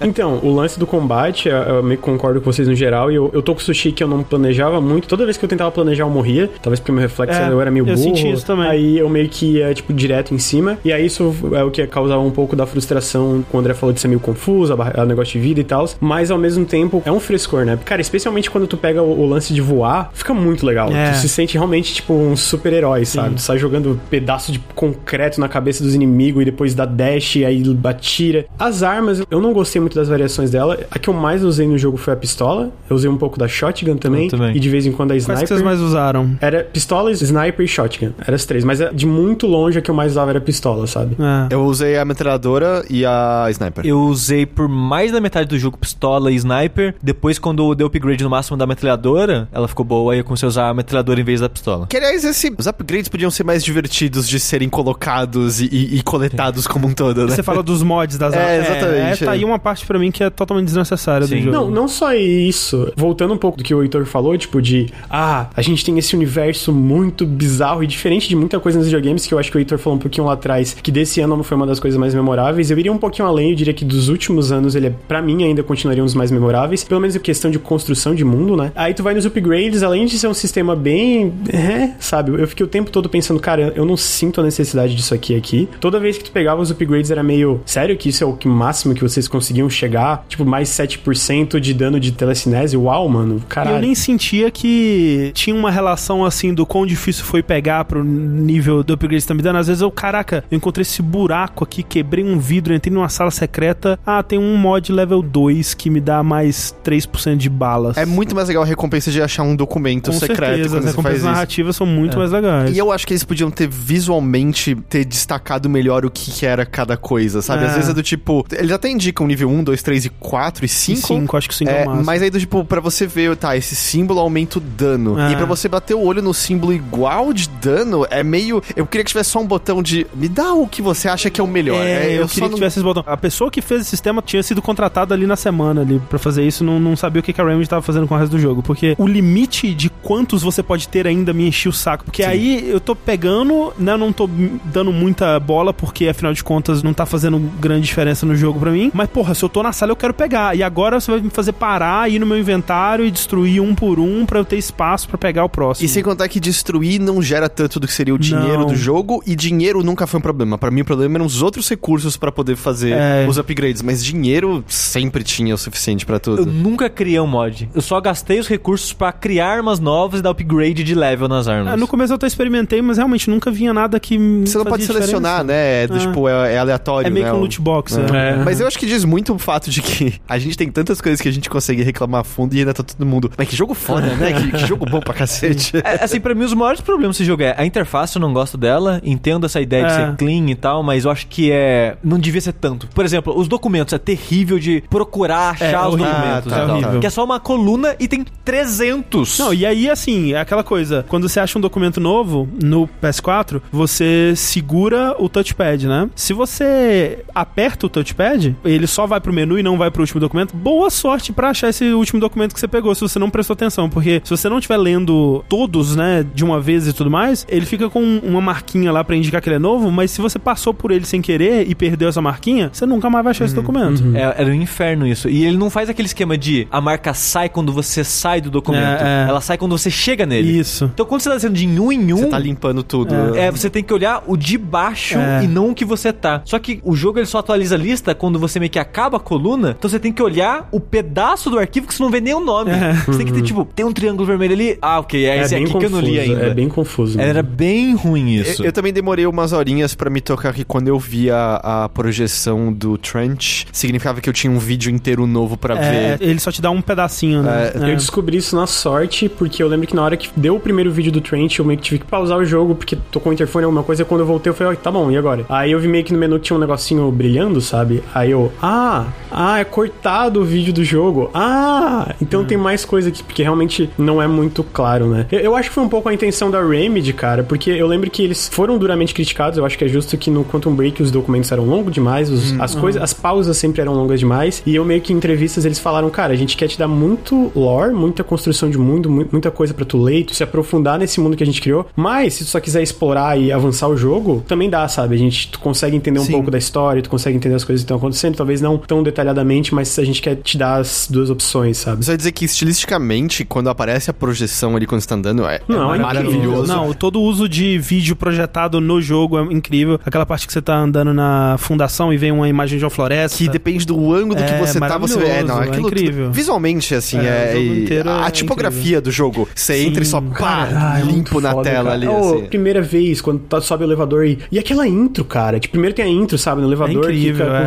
com os zoom aparecendo assim. E aí, do nada, pá, control. Eu fiquei, caralho, mano, esse jogo. Eu gosto também da introdução de novas áreas, que é- geralmente ele te dá um teaser do próximo lugar que você vai visitar, né? Ele é muito bom em enquadrar esses lugares de uma forma muito dramática, muito da hora. Visualmente é incrível, assim. Eu, eu gosto muito disso que o falou, tipo, você entra numa área nova, é pá, e faz um barulho, é pá, É. e aparece gigante o nome do lugar na Limpo, tela. assim, sem É nenhuma é lindo, firula. sim. que só retoma todo o lance de, cara, que é um ambiente de burocracia. É, que não é, tipo, porque isso é uma das coisas divertidas, né? Esse fascínio que, cara, é paranormal, existe algo ali na nossa realidade. E os documentos é do tipo, mano, eu tenho que desmontar a porra de um avião inteiro. Procura, sabe quantas peças tem um avião, filha da puta? Sabe? Voltando rapidinho pros mods, antes da gente mudar de assunto, eu queria dizer que ele, pra mim, é o pior aspecto do jogo, Sim. como um todo, porque, de modo geral, o jogo ele se conversa. A, a sua arma tem um lord, porque ela faz, do que ela, os formatos dela, sei lá o que, e a área que você vai, aquela sala tem uma historinha, aí você vai na mesa de uma pessoa, tem uma carta da pessoa, tudo é muito bem amarradinho, tudo é muito bem construído. A existência de mods nesse mundo não faz sentido. Aquelas caixas, né? O que, que, que são aquelas caixas? É. Aquela arma, só o diretor pode usar aquela porra daquela arma. É, é. Aí tem salas secretas com uma caixa com um pedaço de algo que você cria algo pra arma. Tipo, what? É uma coisa que eu tenho recorrentemente impressão com alguns jogos da Remedy, que é eles criam o que eles querem criar, mas aí tem alguém que, que tem o dinheiro na mão dizendo: olha, é o seguinte, a nossa pesquisa de mercado mostra que se o jogo não dura X horas É. e tem tais coisas. Alan Wake, famosamente, as térmicas. Sim. Que virou uma piada muito boa em Muito em Control. boa, excelente. Mas no Control, parece um pouco isso de... Parece que alguém olhou e falou, cara, se a gente não botar esse elemento... Tem elemento de RPG com subida de nível, mas se a gente não botar esse elemento de É. personalização, vai faltar. Mesma coisa, as missões temporárias É que aparecem. bizarro, é do né? tipo, Cara, é por que, que muito isso aqui tá ruim ali? essas Parece que foi alguém que falou, tem que ter, pra ter o E é- conteúdo recorrente E é aí. zoado, porque muitas vezes eu tava investidaço na história. Caralho, agora eu vou descobrir o que aconteceu com meu irmão. Pá!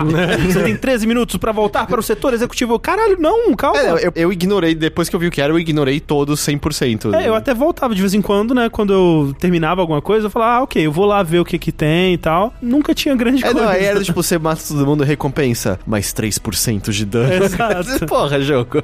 E parece um pouco isso, assim, parece uma coisa de, tipo, a gente tem o jogo e adiciona um pouco mais pro jogador sentir que ele tá tendo um pouco mais de controle É, em cima. eu sentia que pelo menos no começo me fazia reexplorar certas áreas e descobrir que eu não tinha ido em alguns, né? Porque fica no mapa interrogações assim, e muitas vezes eu tinha deixado, né? Eu não tinha explorado tudo. Ah, ok, ela me fez ir num lugar que eu não tinha ido ainda, encontrei uns documentos legais, vi umas coisas novas e tal. Mas eu sinto que isso, você fazendo as sidequests principais do jogo, ele eventualmente te leva pro mapa inteiro, né? Eu não fiz todas ainda, mas foi a sensação que eu tive. Ah, essencialmente sim, eu acho que... Basicamente sim, vai ter uma área ou outra que é um pouco mais fora, assim, mas você vai ver a maioria das coisas seguindo a missão principal e a side missions. Peraí, peraí. Tem fim as missões temporárias? Porque pra mim elas são meio que infinitas, né? Não, não tem. Ah, eu tava... Não, você faz cinco pro troféu e Eu esquece. tô até bem com temor de que aquele primeiro DLC vai ser só mais Ah, missões não, desse não, estilo. não, não, não, Aquele não, expedições, não, não, não, não. expedições, eu tô achando... Ah, é verdade, as expedições, tá? Eu achei que tava falando da fundação. Aí eu não, não, não pode. Não, não, não. As expedições que eu acho que é até de graça. Ah, é capaz que seja. Ou mesmo. não, eu nem sei se é, mas eu tô sentindo que as expedições é só, tipo, umas missões geradas proceduralmente em Não. ambientes. Não, ali. não pode. Não, não pode, não é possível. Cara, esses expedições tem muito cara de primeiro conteúdo que a gente tem só pra segurar as pontas até o conteúdo de verdade, que é o Fundação e o AWE, ó, saírem. Lembra do tipo a arena da Mad Moxie no Borderlands 1? Ah, não, é, É o- isso que me parece que vai ser expedições nesse jogo. Tomara que não. O Sushi tá fazendo uma cara de medo, é, cara. É. Mas você que tá ouvindo agora deve pensar, nossa, que povo chato da porra, né? Vai reclamar de interface. Igual que nem quando eu critiquei Monster Hunter, eu falei interface, o pessoal ficou puto. tipo, como assim alguém critica interface? É, tão interface fácil é uma bosta, né? entrar no modo multiplayer, né? É, pois é. Mas o ponto aqui no Control, da gente falar da interface dos arquivos, de como você vai ler ele, de como que a existência dos mods não conversa com o mundo, e muitos jogos a gente não falaria disso, é exatamente porque todo o resto do jogo, ele é muito bem amarradinho. É. Tipo, os mods incomoda porque o mundo é tudo muito bem explicado, bem coeso, tudo faz sentido, e a parada de ler os arquivos ser em prática é ruim, porque é muito importante nesse jogo você parar pra ler arquivo. Algumas das minhas coisas favoritas do jogo são os arquivos, e assim, eu vi muita gente reclamando que tem demais, né? Cara, pra mim podia ter mais, sabe? Tipo, cada vez que eu encontrava um novo era ok. Porra, às vezes eu deixava acumular, aí depois eu aprendi Falei no que é- banheiro não é depois. muito. Exato. Depois eu aprendi que não era muito bom deixar acumular, que eu perdi alguns desse jeito. Então, o meu problema com a quantidade de documento é que eu levei um tempo pra ser fisgado de vez por esse mundo. Porque ele tinha coisas interessantes. Igual quando você chega num lugar. Você é meio que um visitante que tá. Nossa, eu acho a abertura desse jogo, assim, maravilhosa e É. foi ela que, tipo, me fisgou imediatamente. Fair warning. Porque existe uma realidade na qual tem uma cutscene, cidade de Nova York, Jesse andando na rua dizendo, finalmente, achei o lugar, eu vou encontrar meu irmão depois de tanto tempo. e ela entra e, espera, o que está acontecendo aqui dentro? Sabe, do tipo, existe uma realidade na qual essa intro é anormal, enquanto a intro desse jogo parece quase um jogo antigo que é, tipo, press start, você já tá atirando, sabe, os negócios. E, tipo, mano, você entra, tem a porra do faxineiro bizarro lá, fazendo uns- umas expressões em Finlandês. finlandês, sueco, É, não lembro agora. Ela acha que é sueco, mas é finlandês. E aí, tipo, o cara comete suicídio e de repente você é a diretora e todo mundo tá achando muito normal te chamar de diretora. maravilhoso Tem quadros na parede mostrando que você é a diretora e o jogo faz um trabalho muito bom de você ver o rosto do cara antes. E você, pera, meu rosto? Eu tava imediatamente já, ok, vocês já me têm pelo resto da jornada inteira, vamos lá. É, e, e eu acho muito legal que uma parte que é relativamente no começo, se não me engano, também é quando ela fala que, tipo, é o tipo de errado que tá me fazendo sentir confortável, como se finalmente estivesse no lugar que eu realmente pertenço aqui, né? Eu acho que é mais pra metade que ela fala do tipo, pela primeira vez, eu sinto que tudo faz sentido, apesar de nada fazer sentido nesse lugar. E, e, tipo, até lá eu já tava muito fisgado, mas eu lembro que quando eu, eu ouvi isso, geralmente, é como tu falou, geralmente os protagonistas sempre estão, oh my god, e ela é meio que, tipo, desde o começo, ok, é isso aí, é nóis, vamos lá. Até porque conforme o jogo avança, tu entende que ela já está acostumada com aquilo. Inclusive, É, talvez ela sim. já tenha visto as coisas mais estranhas É, que aquilo. pode né? crer, pode crer. Mas o, o ponto pra mim é que, tipo, tem essas duas coisas que pra mim eram diferentes, que era os documentos e a história em si. Porque a história ela faz um bom trabalho. O tipo, o faxineiro ele é enigmático pra caralho. A sala que ele tá meio que impossível, né? Tem umas salas que não tem porta. Aí você fica, caralho, o que tá É, acontecendo? é muito da hora que no, no começo, quando você tá indo encontrar ele, né? Tem umas salas de reunião que não tem porta. Tipo, é uma. É só ela- vidro, é um- é um aquário. E se você olha lá dentro, não tem por onde entrar na sala. É só uma parada fechada no meio do nada. E quando você contorna, é meio que um aquário central, né? De, um corredor que você tá. Você olha pra trás, a sala que você tava, no- a porta que É. você veio não existe mais. É, é. E vendo o trailer, essas coisas, você meio que. Eu já tinha noção, mais ou menos, que o lugar transformava, mas meio que me pegou de surpresa, né? sim. Então, a maneira que ele fala com você, aí ele fala pra você voltar, aí apareceu o elevador onde tava a foto dele, É. aí eu fico, hã? O que que tá acontecendo? Aí você fica meio assim, aí tem essa parada da cutscene do diretor, você pega, os quadros mudam. Essa parte, ela é interessante. A maneira que as pessoas reagem de maneira meio que é só mais um dia no nosso trabalho é interessante. É, é, A maneira que a Jess, ela conversa com ela mesma. É, um bom toque. Eu esse. adoro Eu isso. Gosto, eu gosto. Da pessoa fala, ela pensa, tipo, não, não, não, não vou responder isso não e tal, coisa do tipo. E é meio ela conversando com a Polaris, né? Nesse É, momento. é. Sim. Que no caso do Polaris é essa entidade que acompanha ela desde criança, desde o evento sobrenatural da infância dela. né? Tudo isso eu gosto. Eu diria que é literalmente isso, tanto que talvez não todas as partes que ela fala consigo mesma, né? Mas, tipo, tem partes bem no começo, é porque cada vez que ela tá falando com a Polaris e a Polaris responde, dá aquele efeito, né? Da, daquela coisa na É, é tela, né? porque eu digo meio porque ela tá meio conversando com o jogador, É. mas Ah, eu não tá, tô tá. totalmente convencido de que o jogador não é uma manifestação da Polaris. Aham. Pode ser interpretado dessa forma, eu acho. Mas, apesar desse aspecto no começo ser interessante logo de cara, os documentos em si não me fisgaram logo Nem de cara. aquele primeiro do tipo objetos que não podem ser levados. Então, esse primeiro Esse é maravilhoso. incrível. esse, por sinal, Heitor, é um dos meus documentos favoritos do jogo, porque ele meio que já coloca um tom de tipo de colocar uma pulga atrás da sua orelha, na real. Você não sabe se é só pra ser engraçado, se o que, que é exatamente. Porque ali. nesse momento você não sabe qual vai ser o tom do jogo ainda. né? É, porque você encontra na entrada, tipo, quando você chegar, você pensa, é um prédio. Estranhamente tá vazio. É. Mas é, parece lá um prédio normal de, sei lá, de empresas, digamos. É, um prédio de um Escritórios, departamento burocrático. É. Aí, nesse documento, que é um documento oficial com selinho do lugar e tudo, ele fala: certos objetos não são permitidos dentro do departamento. Incidentes recentes nos fizeram fazer essa nova lista de objetos proibidos. Mais ou menos isso. Armas não autorizadas, ok. Justo. Pagers, aí você tipo, pera, pagers? Aí já fica. ah. Laptops, você, ué, não pode laptop. Smartwatch, smartphone, smart game device, smart anything. Lapiseira número 2. Aí você fica, caralho, o que tá acontecendo? não pode lapiseira número 2. Aí depois, qualquer objetos que tenha representação icônica ou arquetípica. Conceitos arquétipos é, da sociedade. Por exemplo, patos de borracha e garrafa de ketchup.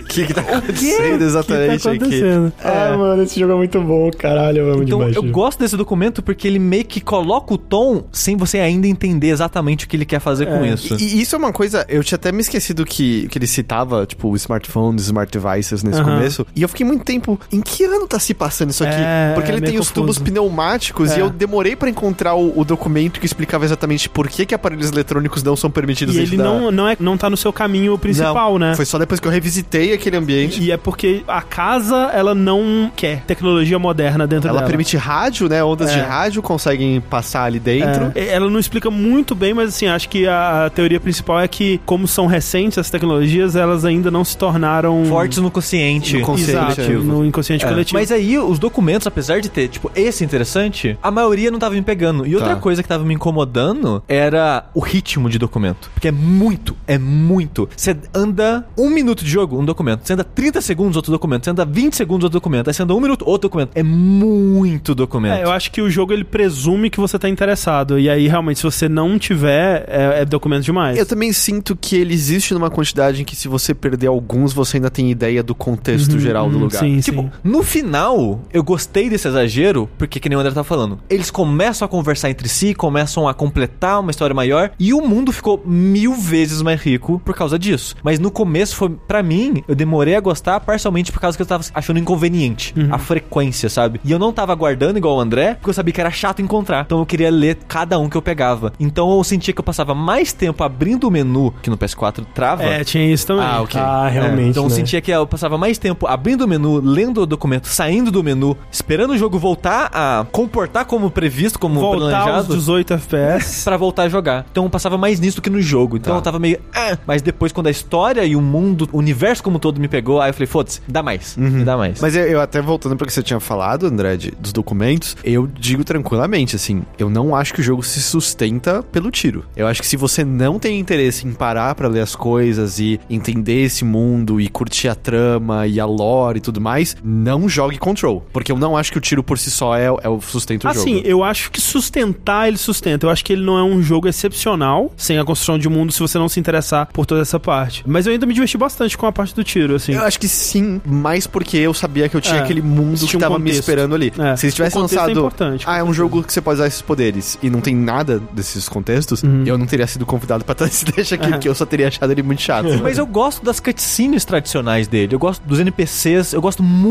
da protagonista. Gosto. No começo ela parece meio. É um protagonista que meio que tá ali, né? Mas depois, conforme ela vai se abrindo, dela vai conversando com a Polaris, a maneira que ela reage ao mundo, no final eu tava adorando ela. Welcome to the research sector of the Federal Bureau of Control. I'm Dr. Casper Darling, head of research. There is a curious correlation with the yet unknowable forces intruding upon our world. These forces gravitate toward archetypal objects a gun, a, a television, a supposedly haunted house. So clearly, humanity affects this process. Our collective unconscious is a, a map of sorts. We hold the key, but we don't know how to use it.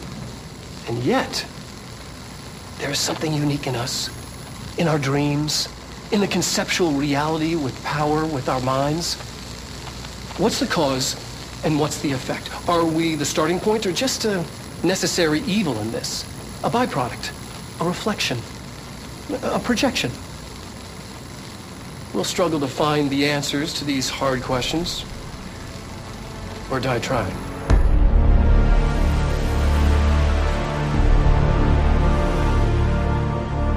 Eu gosto desse universo que eles criaram é como ele consegue ser engraçado com o contraste da situação. Porque você pensa, sei lá, é um prédio do governo, pessoas inteligentíssimas e poderosas estão aqui. Ninguém sabe o que tá fazendo. Exato. Não, mas eles têm que estão aqui estudando e levando a sério, e não sei lá o que, mas o banheiro sumiu.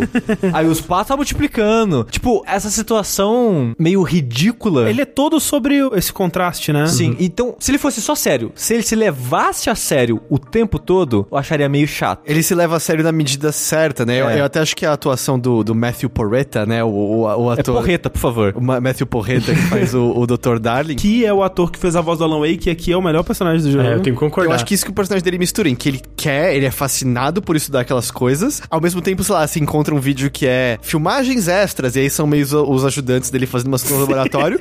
e depois você encontra. Exato. E você encontra um documento deles depois dizendo: por que, que a gente gravou essas coisas? Eu não tô entendendo. Tipo, por que, que isso ajuda a entrar? desconfortável, É, é, tipo, a gente muito sempre bom. tem que estar com ele na gravação, mas por quê? Eu não, não faz sentido. E será que eu, eu Ele acho que é lá, a gente tem que ficar no fundo fingindo. É meio sutilzinho, assim, é uma coisa só ali. Como é uma coisa muito normal no dia a dia deles, acaba ficando engraçado sem necessariamente ser uma piada, entendeu? Uhum. Como se tivesse uma câmera observando um cara, pô, meu banheiro sumiu, cara. E aí, caralho? É quase como se, ah, no, no ambiente de trabalho, puta, a privada dentro do É, exatamente. Lá é, cara, o banheiro desapareceu, na boa, o que, que eu faço agora? E, e isso se aplica ao, ao jogo inteiro, essa justaposição do absurdo com o mundano, né? Tipo, os objetos de poder são isso. Ah, é um disquete ah, que faz empurrar objetos a grande velocidade. É, e é tipo disquete com os códigos nucleares. Tá? Não é qualquer objeto. né? Eu só queria puxar outro documento muito importante pra mim nesse jogo, nessa parada, desse contraste, que é. Agora eu não lembro se é um documento que você acha só escrito em parede, mas eu acho que é algum documento. Que é tipo, instrução. Se você tá indo pro seu cubículo, você viu que sumiu ou apareceu algum objeto, vai embora.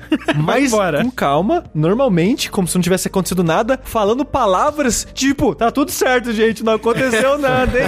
Opa, hoje o dia tá ó. E o que eu acho fascinante disso é que parte desses eventos você experiencia com a Jessie. Sim, É, sim. parte é do- dos eventos você tem que lutar contra, mas parte é só pra te dar essa pano pra imaginação. É. Só que se torna muito plausível e verossímil por conta de todas as coisas que você tá vendo ali. E eu acho que é isso que faz com que, voltando pro que a gente falou lá de trás, de por mais que os ambientes sejam meio parecidos, quando você volta na sua cabeça, é riquíssimo É tudo, riquíssimo. porque tudo parece repleto de possibilidade. Um exemplo que eu achei muito legal e que eu não esperava que ia mostrar tanto conforme tu vai, especialmente quando chega no Panopticon, nos documentos tu encontra muita coisa, do patinho de borracha, É, tá, do então. carrossel, tal, tal, tal, e de repente tu chega no Panopticon e tá tudo lá ou tá tudo espalhado realmente, não tudo, né? Mas várias das coisas que tu lê realmente tá espalhado pelo departamento. Uhum. Cara, na hora que isso aconteceu, eu fiquei, cara, que massa, mano. Eu realmente tô vendo aquilo que eu tinha lido sobre, sabe? E realmente tá acontecendo uma coisa legal. Não, é, aqui. é maravilhoso você ler sobre algo e encontrar ele depois. Eu lembro do espelho, né? Que primeiro você lê sobre as pessoas que você ouve um, um áudio do guarda que foi, ah, o Zequinha foi lá, ficou três horas com o espelho e voltou. E aí ele tá, né, meio esquisito. Fala alguma coisa aí, Zequinha. Aí ele tá falando ao contrário, sabe?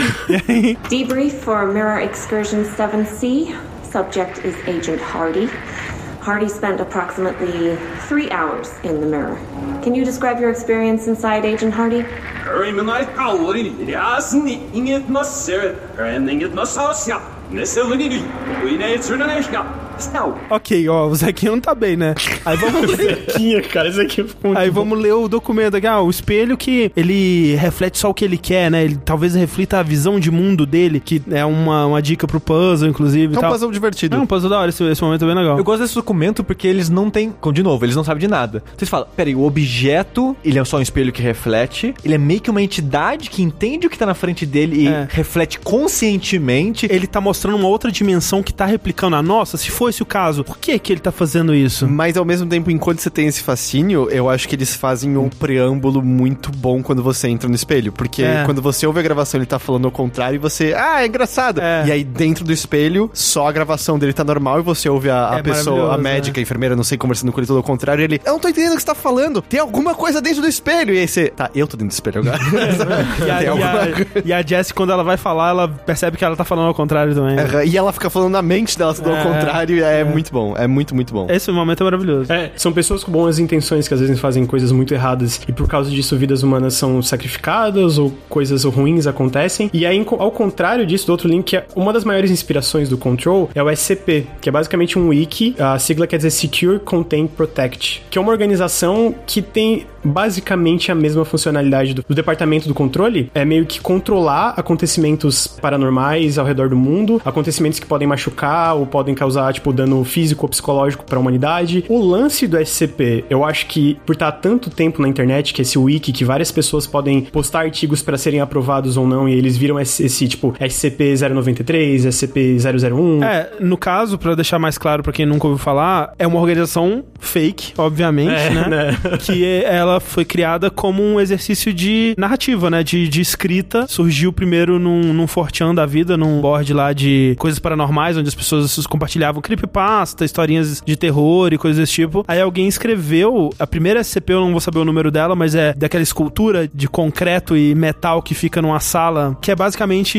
O anjo do Doctor Who, não é? É basicamente o conceito do anjo do Doctor Who. E um pouco da geladeira também, né? Aham. Que a gente encontra no jogo. Que é aquilo de, ok, tem essa criatura, ela tá presa nessa sala. O chão, que é meio marrom, a gente fez uns testes e descobriu que é uma mistura de sangue e fezes. Tem que ser limpado de 15 em 15 dias. Quando for limpar, nunca tirem o olho dela, senão ela vai estrangular vocês até a morte. Fora isso, quando não tiver ninguém lá, vai ter um barulho de metal raspando em metal. E isso é normal. Se parar o barulho, aí vocês ficam preocupados. Alguém escreveu esse conto e falou assim: ah, esse é o SCP-173, dando a entender que existiam muitos outros, né? E tal. Então instigou muito a curiosidade das outras pessoas do, do fórum. E elas começaram a escrever outros números. Eventualmente eles se organizaram pra concentrar tudo isso numa wiki. E hoje em dia tem o quê? Mais de 3 mil, Eu, né? eu não sei o número exato, mas é muito. Eu acho que oficial é uns 800 e tanto. Ah, é? É porque a história da SCP é muito bizarra, porque como é tipo, a internet se juntou pra fazer algo e todo mundo pode fazer algo, É. meio que não tem o líder que ele vai mandar em tudo, e já aconteceu muitas coisas. Já aconteceu Uhum. já tem tipo, de- treta. É, tem um escritor muito famoso que escreveu as melhores histórias, mas ele tinha uma personalidade terrível, brigava com todo mundo, aí falaram, foda-se, a gente baniu você e baniu suas histórias Tá, também, drama, drama de internet. É, total. Eu tenho que admitir que eu nunca nem tinha ouvido falar de SCP até Control. É, eu também não. É, eu já sabia porque eu, eu sempre gostei de creepypasta e um dia eu descobri, eu lembro quando eu descobri, eu fiquei tipo a noite inteira lendo vários. E sabe quando tu vai clicando, sabe quando tu vai entrando assim num buraco e se aprofundando e entrando? Quando tu termina uma história, tem tipo, ah, outro SCP aqui, daí tu- eu apertava pra ir pro outro, eu apertava pra ir pro outro, eu apertava E pra ir elas pro são outro. eu ficava- curtinhas, né? Porque Aham. realmente, se você jogou Control, você sabe como é. Porque o documento dos itens alterados, né? Desses objetos que são meio. têm propriedades paranormais dentro do Control, é até a mesma formatação do SCP. É aquela coisa assim: fotinha na direita, descrição de como conter, descrição do que, que ele faz, alguns históricos de, de eventos com o objeto. É um documento utilitário, né? Um documento É, utilitário. com coisas meio tipo é, censuradas, assim, né? Tipo redacted. Isso, e- é. Eles usam a censura de uma forma muito interessante pra acrescentar mistério, né? Tem um documento, sempre que eu penso da censura no Control, eu lembro dele que acho que você encontra no Dead Letters ou alguma coisa assim, que é um, uma carta onde alguém escreveu, tipo no Iluminado, que escreveu a mesma frase várias vezes, que é Sim. Eu sou um terno xadrez num mundo de risca de giz. Que é uma frase muito bonita, inclusive. E aí ele só repete essa frase várias vezes, assim, tipo, sei lá, 50 vezes na página, assim. E é só isso. Só que no meio, uma das frases só tá redacted, tá bloqueada, censurada.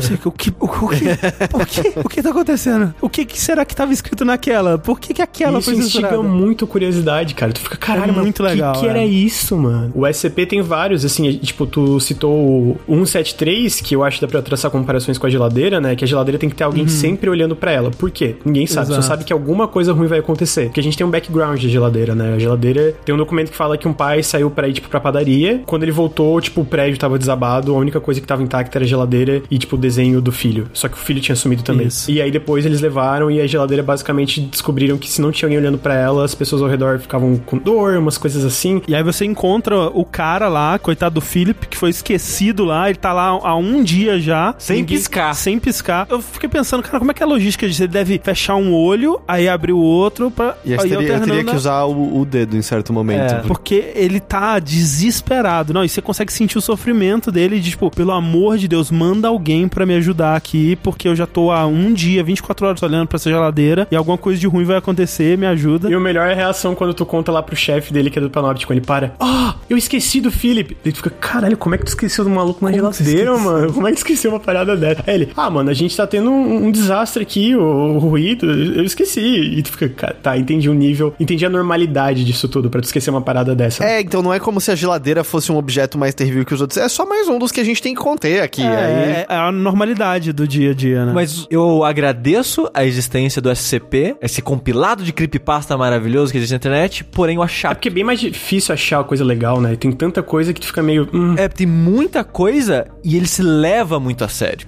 O SCP, de modo geral, tenta fingir que é algo que existe na realidade. Igual o Creepypasta normalmente tenta fazer. Tipo, olha, é uma coisa que aconteceu de verdade, hein, gente? Não é mentira isso aqui, não. Ah, eu gosto disso. E ele não se leva tanto a sério assim, não. Tem uns que são engraçados. É que tem, tipo, classes e eles separam. sim, sim. Porque tem planos diferentes, tem realidades diferentes, com histórias que não encaixam uma na outra. Tem história que é mais fantasia com dragão. É um mundo todo muito grande. Mas, de modo geral, acho que ele se leva a sério demais. E o Control, o que eu gosto é exatamente o contrário disso. É o como ele sabe não se levar a sério nesse tipo de história. É, mas vale dizer que não é só uma comparação que a gente tá fazendo, né? Os escritores do Control, o Sam Lake e a Anna Megill, que foram os escritores principais de Control, eles citam, né, SCP como uma das inspirações principais. Eles citam umas outras também que eu achei bem interessantes. Eles citam o livro Aniquilação, né, do Jeff Que tem o Vanderbilt, filme. que tem um filme que saiu no Netflix uh, ano passado, eu acho. E citam também um livro que eu até comprei porque é um livro que eu já tinha ouvido falar muito sobre ele, mas, né, ele só tem em inglês e quem lê livros, né, 2019, afinal de contas, eu acabei ficando interessado que é o House of Leaves. né? House of Leaves. Quero muito ler esse livro. Um livro que inspirou tanto o Alan Wake quanto o Control, muito na estrutura, né? Ele brinca um pouco com a estrutura de um livro mesmo, né? Ele é uma narrativa meio labiríntica. Em alguns momentos o Control ele brinca com isso também, mas principalmente porque ele também tem uma casa que se mexe, né? E corredores infinitos e esse tipo de coisa. O House of Leaves, cara, eu li um, um comecinho dele, ele é um livro gigantesco, 600 páginas, socorro. Mas ele, olha só, ele é a história de um cara que encontra um cadáver de um sujeito e ele começa a contar a história dele encontrando o cadáver desse sujeito. Esse sujeito, ele estava escrevendo uma crítica de um documentário que ele estava assistindo e esse documentário era sobre a vida de um casal que morava numa casa que tinha essas propriedades meio misteriosas, mágicas, assim. Então é um, um diário sobre uma crítica, sobre um documentário, sobre uma casa. Meu Deus.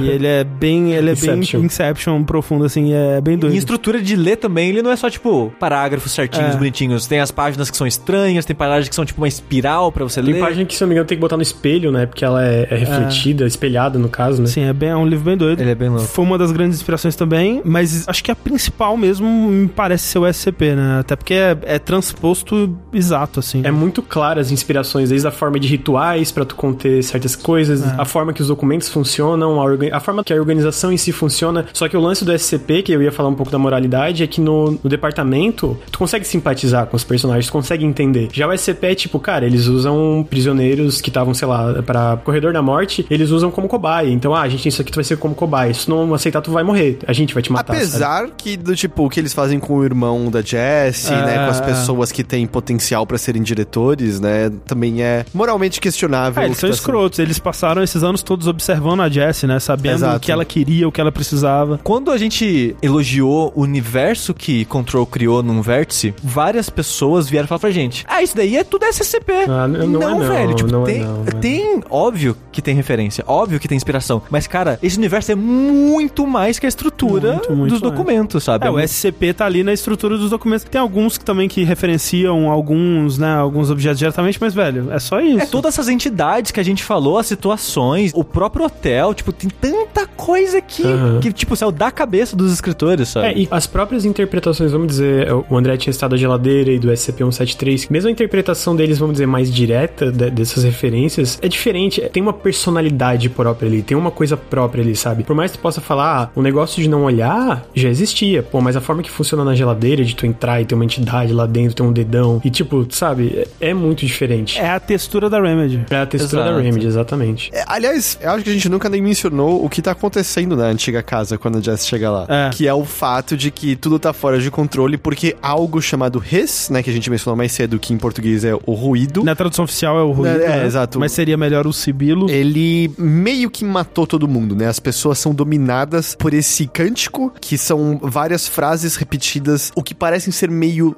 ordens pras pessoas, meio do tipo, você vai querer isso, você vai fazer isso. Tem até um documento que tem a análise da número de palavras que aparecem tantas vezes. É, as que são, a mais aparece é É want, não é? Querer? Want True Time. É, exato. E as pessoas aparentemente ficam dominadas por isso, e que eu acho a imagem linda, que é elas ficam flutuando como se elas É. tivessem. Como se o corpo delas tivesse flutuado até o topo da água, sabe? Mas elas estão no ar. E algumas delas são dominadas pelo ruído de tal forma que se tornam os oponentes que você encontra no jogo, e algumas são alteradas mais a fundo, que é como o jogo desenvolve criaturas diferentes. E algumas pessoas não são afetadas, tipo a Jessie não é afetada porque aparentemente a Jessie tem algo de especial. A Polaris protege ela ou algo assim. É, tem, tem Depois a gente vai descobrir que tem a ver com a Polaris, é. mas as outras pessoas estão usando uma. Parece a roupa do He-Man, assim, que elas É. estão usando com um prato no peito, que foi criado pelo Darling, que entregou pras pessoas logo antes do ruído tá ali. O que as pessoas parecem meio. Tá, ele sabia que tinha alguma coisa estranha acontecendo. Sim. E essas são as pessoas que são suas aliadas, né, que ainda estão funcionando ali. Porque se você tira, tem até uma side quest que é de um cara que é ferido e quebra esse Uhum. aparelho, o ruído vai e te domina e você vira uma das criaturas do ruído. Ele nunca é abordado, nunca é explicado o que exatamente é o ruído, o que que o ruído quer. O ruído ele é mal, ele é bom. Ele é uma coisa, Ele ele, é, é- várias coisas. É, mas assim como a maioria das coisas que acontecem no mundo de Control tem a ver com essa coisa da ressonância, né? Tipo, a- as entidades que parecem exercer o mais poder no mundo de Control são entidades que operam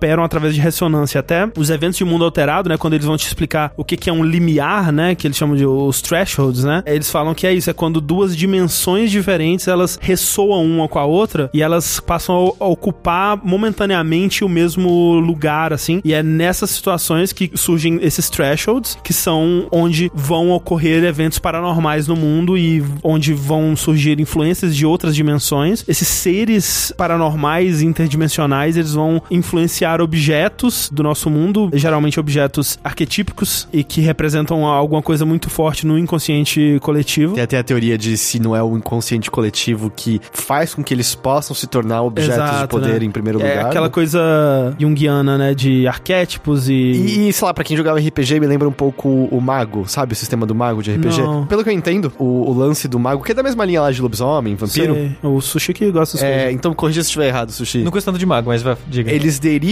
poder da crença geral das pessoas em relação àquilo. Meio o Deus americanos também. Exata, exatamente, os, os deuses do New Gaiman são a mesma coisa. Sim, então, sim. quando as pessoas param de acreditar no negócio, eles passam a ter menos poder porque existe menos crença naquele negócio. Então, Ah. tipo, por que, que hoje em dia não teria mais magia? Porque as Sim. Hum. pessoas não acreditam mais em magia, porque a gente tem explicações que destruíram a magia e, por consequência, a gente matou a magia no processo. É, o porquê desses seres ou dessas forças interdimensionais afetarem ou quererem afetar esses objetos fiquem né? Talvez entraria aí mais num campo de interpretação desses conceitos de psicologia junguiana. E e você fez a sidequest da geladeira? Fiz. Porque na sidequest da geladeira a gente é apresentado a uma criatura que habita o plano astral, né? É. Uma, parece um Geth do Mass Effect. Um minhocão, um caolho. Eu levei um baita de um susto quando ele saiu do chão, assim, subiu. É fiquei, bem- caralho, é bizarro. porra é essa? E, tipo, a gente tem conversas de que os astronautas estavam vendo essa criatura por Sim. algum motivo. E ela, aparentemente, ela tá influenciando os objetos de poder a ficarem instáveis, né? O Pelo menos gente- alguns. né? Objeto de poder não, objetos alterados. Objetos alterados, é verdade. Porque os objetos alterados são os que não dão poder pra Ah, Jess, é. necessariamente. Ela fala na mesma linguagem do conselho, porém a linguagem dele é incompreensível. É. O que pode fazer você levar a crer que o conselho é só mais um, Mais um, desses é. que estão ali, que por um acaso fez contato com a gente aqui. E aí eu também fico com aquilo lá. O conselho é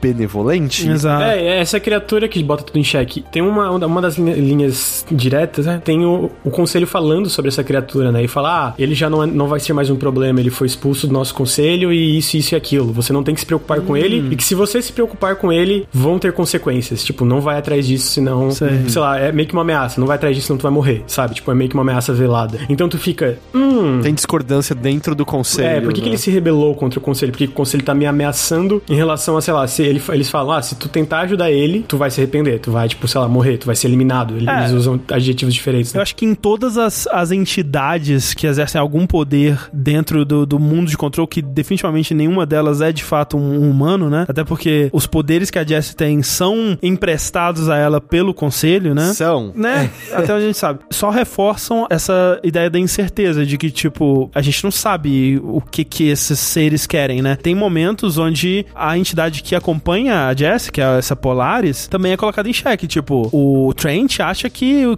quem é mal é a Polaris, né? É esse Hydron, né, que eles chamam. Sim. Que tá chegando lá pra acabar com o mundo e o Riz tá lá pra proteger eles, né? E aí você tava falando né, dos thresholds, e é meio que assim também que o jogo encontra maneiras de dar uma variada de vez em quando até nos ambientes, né, Ah. que você explora, em que você lê muito sobre a mina das pedras pretas, Uhum. que são pedras que eles extraem, porque são pedras que justamente bloqueiam a ressonância e, por É. consequência, servem pra você conter mais esses objetos de poder, mas eventualmente você vai pra lá e é tipo, pera, tem um céu estrelado aqui onde eu tô, e é, E você ainda tá dentro da casa, né? Mas, é, mas é o threshold. Exato. E ao mesmo tempo eu gosto muito do documento que você encontra de um casal que vai pra transar escondido na mina. e aí o corpo dos dois é encontrado uma semana mais tarde lá dentro, porque eles esqueceram de manter uma porta aberta pra sair. E aí, tipo, eles encontram eles mortos lá dentro e coisas assim. É. Então, tipo, as pessoas meio que usando os thresholds pra, tipo, vamos dar uma rapidinha escondido lá na mina de pedra preta. E aí o threshold leva ao talvez meu ambiente favorito do jogo, que é o motel. Sim. E é. A imagem do motel é engraçado que é daquelas coisas. No Brasil a gente não tem esse tipo de motel. É, motel pra gente é o do. É o da rapidinha, Vuki. é a mina da pedra é preta. pedra. Mas tá já no nosso imaginário exatamente Sim. o que é aquele motel, que é aquele lugar que tá na beira da estrada, e eu acho que a estrada é uma imagem importante disso, porque é o entre-lugar, é só por onde você tá É, passando, né? é onde o você quer estar. passageiro, né? Exato. Não tem nada de especial, e quando. Eu gosto muito de- dos detalhes de lá, que é os quadros de o homem pescando, É. e aí, tipo, a natureza. É arquetípico, né? É arquetípico, justamente. E por algum motivo é um lugar no qual as pessoas, os astronautas vão passar e meio que liga volta e meia a outros É. limiares. É uma né? das dimensões, entre aspas, desses limiares que conecta dimensões diferentes, né? Ou lugares diferentes. Por algum motivo, todo mundo só consegue abrir uma porta em específico lá dentro. Isso, Ninguém é, cada um consegue- tem uma porta. E aí é louco isso, porque entra já aí nas ligações com Alan Wake, né? Que a Jessie, ela vai pra lá, você vai pra lá várias vezes, e aí você sempre tem que resolver algum puzzlezinho, né? Diferente, mas até legaisinhos, assim, tipo, ah, tem uma que é meio que um jogo de sete erros com os quartos, né? Você tem que identificar o que que tá diferente em cada um dos três quartos. E tudo tem a ver com documentos de eventos paranormais que você lê no, no percorrer. E aí você eventualmente consegue a chave, abre a porta e segue em frente. E aí você tem que fazer o ritual, né? Que é clicar três vezes o interruptor de luz. E aí você é transportado pro próximo lugar. A primeira vez que você vai nele, ele é meio que um mistério, né? Você já pode ter lido alguns documentos falando dessa parada de dar dos cliques que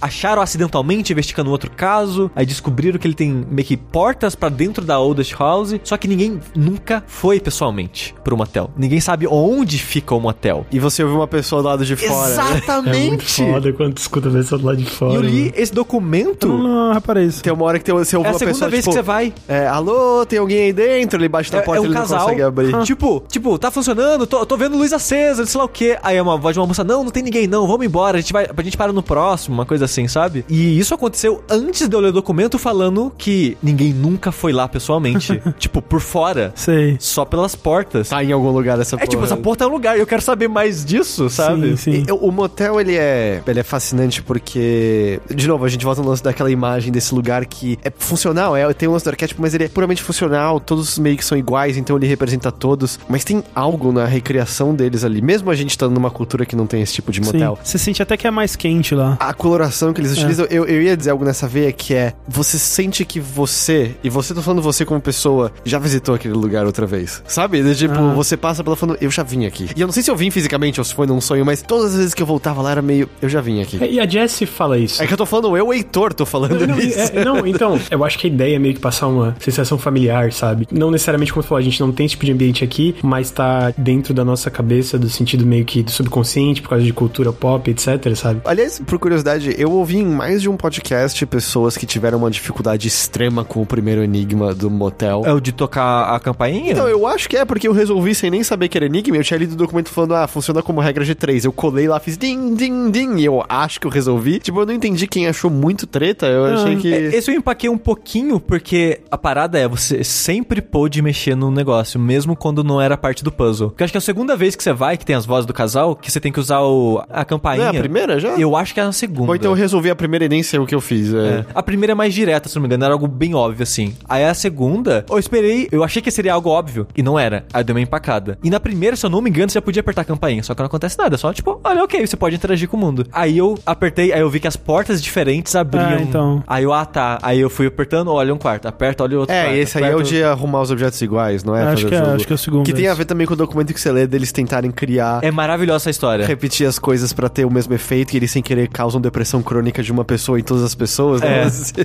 É, eu acho muito boa essa história. E a ligação com a Alan Wake que você tava falando. Tem essa do, do interruptor que o Alan Wake tinha, né? Um interruptor que é um objeto de poder, ou pelo menos que eles presumem que seja. Ou alterado, no caso. Não, esse é o objeto de, De poder. poder mesmo? É, de poder. Que eventualmente é o que dá pra ele o poder da luz mágica, né? Que ele usa no jogo. Mas tem também o lance de que no final de Alan Wake, spoilers de Alan Wake, Ah. ele.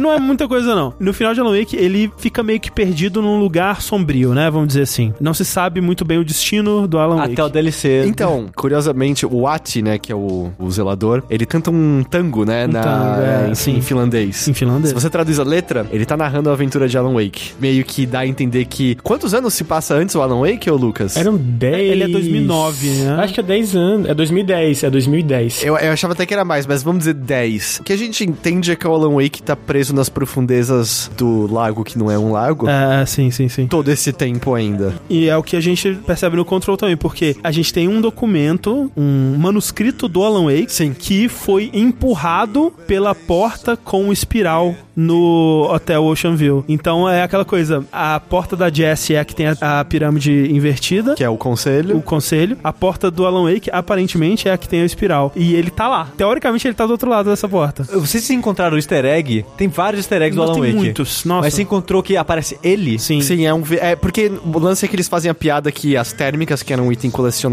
eles fazem uma piada de tipo, ah, é um objeto que fica reaparecendo pra pessoa pegar o tempo Sim. todo, alguma coisa assim. Que era algo criticado no Alan Wake, que tinha 100 térmicas pra você colecionar e era meio Lembra aquilo que eu tava falando mais cedo, é que tipo, parece que é forçado colocado à toa no É, jogo. é, sim. Mas esse vídeo que aparece não é uma fala nova, é uma fala que já tinha no, no Alan Wake. Que é um mesmo trecho assim. de um documento que você acha, né? Que acho, acho que a máquina de escrever é o objeto alterado, é quando você encontra ela, aparece a sombra dele narrando algo, Isso. né? Mas o que acontece é, se você traduz a letra do tango, ela diz coisas como: Numa certa vez, eu confundi um lago por um oceano. Ele recitou o poema. Das profundezas misteriosas, ele passou a sua vida. Abaixo, né, do, das sombras escuras do oceano, ele vaga, procurando o seu caminho até a luz, até a sua amada pra sempre. E é tipo, porra, Alan Wake, não! e aí, é onde eu acho que tem muito do tema, porque é, Control e tudo mais, ele menciona em certo momento aqui, sozinho o herói viaja cada vez mais a fundo na noite.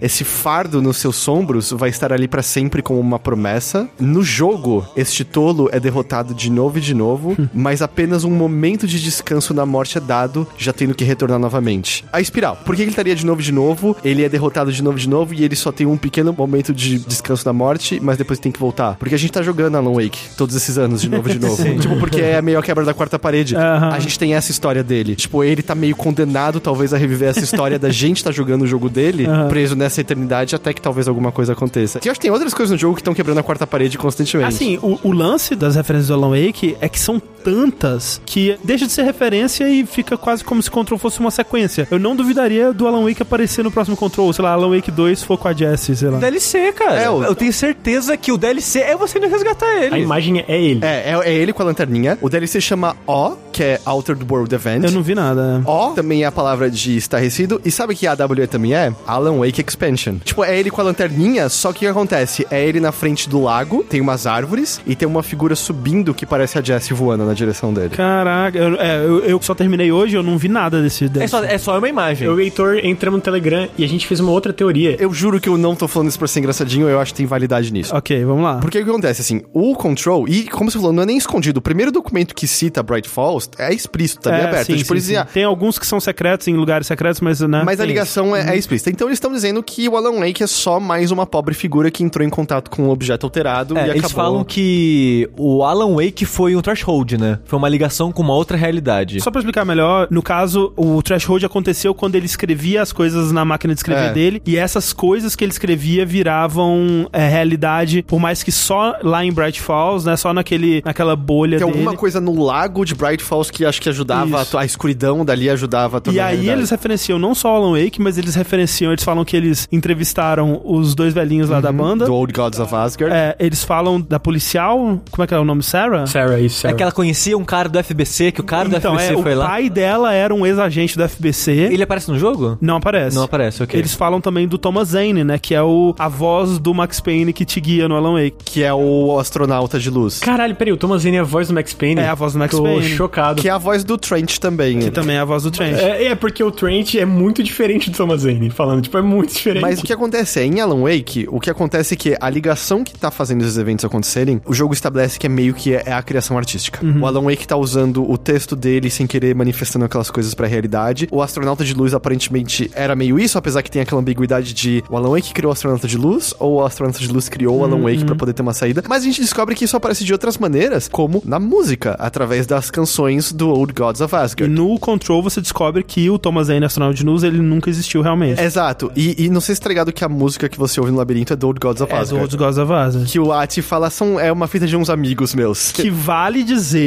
é uma banda fake que surgiu originalmente em Alan Wake, composta pelos integrantes da Poets of the Fall, que é uma banda finlandesa, da qual o Sam Lake é amigo, e por conta disso as músicas deles viraram uma tradição nos jogos da Remedy, né? Desde o Max Payne 2, daí no Alan Wake, no Quantum Break não teve, e agora voltando no Control. Ok. A gente vai falar desse momento, mas o melhor momento do Sim, jogo. não, né? porra, vamos falar, com Assim, certeza. talvez o melhor momento do ano. da maneira como a gente tá lendo é, ah, pobre Alan Wake, mais uma infeliz alma que entrou em contato com um objeto alterado. E se o FBC, na verdade, é uma criação do Alan Wake? E se ele, perdido nas profundezas, com a imaginação dele fértil, que cria essas coisas que ele não tem mais fim, ele criou toda uma narrativa e um background de uma realidade que poderia levar à criação de um lugar e de uma construção de ideias que culminaria na criação de uma aliada que poderia finalmente resgatar ele da Ele profundeza. criou sua própria salvação. E ele criou a Jesse Faden. Não é que o Alan Wake é mais um lá. O Alan Wake é o epicentro de tudo. Meu Deus. E ele é o motivo do FBC existir. Ele é o centro do espiral. E no processo, ele sem querer implementou tudo isso pra nossa realidade agora existe. Mas essa é a Exatamente. única maneira dele ser resgatado. Podendo criar um background verossímil que eventualmente culminaria na figura da Jessie, que teria que passar pelos traumas que ela passou. O que é criar um personagem se não criar um background Sim. que torna ele a pessoa que ele deveria ser? Ok. Cria a pessoa que ela precisava ser pra poder ir finalmente pras profundezas e resgatá-lo e tirá-lo desse loop eterno no qual ele se encontra. Consegui ver o Heitor com um quadro atrás dele, com, a, com olheira. A cara do. Always Sunny É, em Filadélfia. Mas vai me dizer se não seria, tipo... Eu arrepiei falando agora. O negócio é, se acontecer isso, por enquanto não a sua teoria, mas se acontecer dela de fato resgatar ele, acho que seria maneiro. Mas o que acontece a partir daí? Como vai ser um próximo jogo do Alan Wake? Vai ter um próximo jogo do Alan Wake? Ele vai virar um personagem de control? É, porque se o universo de Control sumir depois, eu acho que é prejuízo. Porque eu acho o universo de Control mais interessante que o universo de Alan Mas Wake. então, o lance é que a criação dele meio que, tipo, ganha vida própria e o legal dessa teoria, pelo menos quando eu conversei com o Heitor, é que, tipo, o fato de ele, por exemplo, voltar não anula a continuação da existência do FBC, sabe? É. o mundo já tá estabelecido. As coisas que ele criou em Bright Falls continuaram a existir, vocês sabem? Não dá pra saber, né? Acabou. Algumas pessoas morreram no processo, né? De fato, em Bright Falls. É, a esposa dele, por exemplo, é confirmada que ainda tá viva, né? É, mas há outras pessoas, lembra de um cara que é atacado do nada ali É, à noite? com um certeza policial? teve alguém que morreu. Mas enfim, isso é só a hipótese deu, é só porque. Eu só queria dizer que é o final do Final Fantasy VIII, onde o primeiro CD é de verdade, os outros dois são a Isso. coma dele antes dele Isso, morrer. Isso. não vai acontecer porque nossas ideias são mais legais que acabam. Mas é que é o lance assim, tipo, o Alan Wake já brinca do tipo, o que, que veio antes, sabe? Ou quem é o ovo e quem é a galinha. Sim, sim. Existe uma ideia muito que eu acho bonita em Alan Wake, que é, ou é o poder da criação artística que manifesta essas coisas. E Control diminui um pouquinho dizendo, tem uns objetos mágicos aí, na É. real, só, sabe? Eu não tinha visto a imagem, então eu, eu achei que seria só um DLC que referenciaria mais ainda o Alan Wake. Pode ser que ele não apareça, apareça, Ah, mas, vai ter tipo, alguma coisa direta. Tipo, não é, é. possível que eles iam botar uma imagem daquela. E, tipo assim, beleza, o Alan Wake não precisa necessariamente aparecer, mas tem que ter uma referência, um link direto à, à escuridão, a, a Bright Falls, alguma coisa. Porque, cara, seria muito bizarro eles usar aquele teaser, aquele título, aquela imagem, aquela composição visual pra não ter nada, sabe? Tipo, não faz E sentido. você mencionou do Thomas Zane, porque não é, a Jessie não menciona que ela leu obras do Então, Thomas Zane? ela- Sim, ela fala. Tem vários áudios dela conversando com a psiquiatra, né? Que o. Olha, o FBC, né? Foi lá e, e adquiriu essas gravações. Em umas ela cita um poema que ela gosta muito, que é de um tal de Thomas Zane. E aí a psiquiatra fala: olha, foi procurar e não existe esse poeta. Como ela poderia conhecer a obra do Thomas Zane se não alimentada pela única pessoa que teve contato direto com o Thomas Zane? Ora, ora, Fica ora. aí, fica aí o mistério.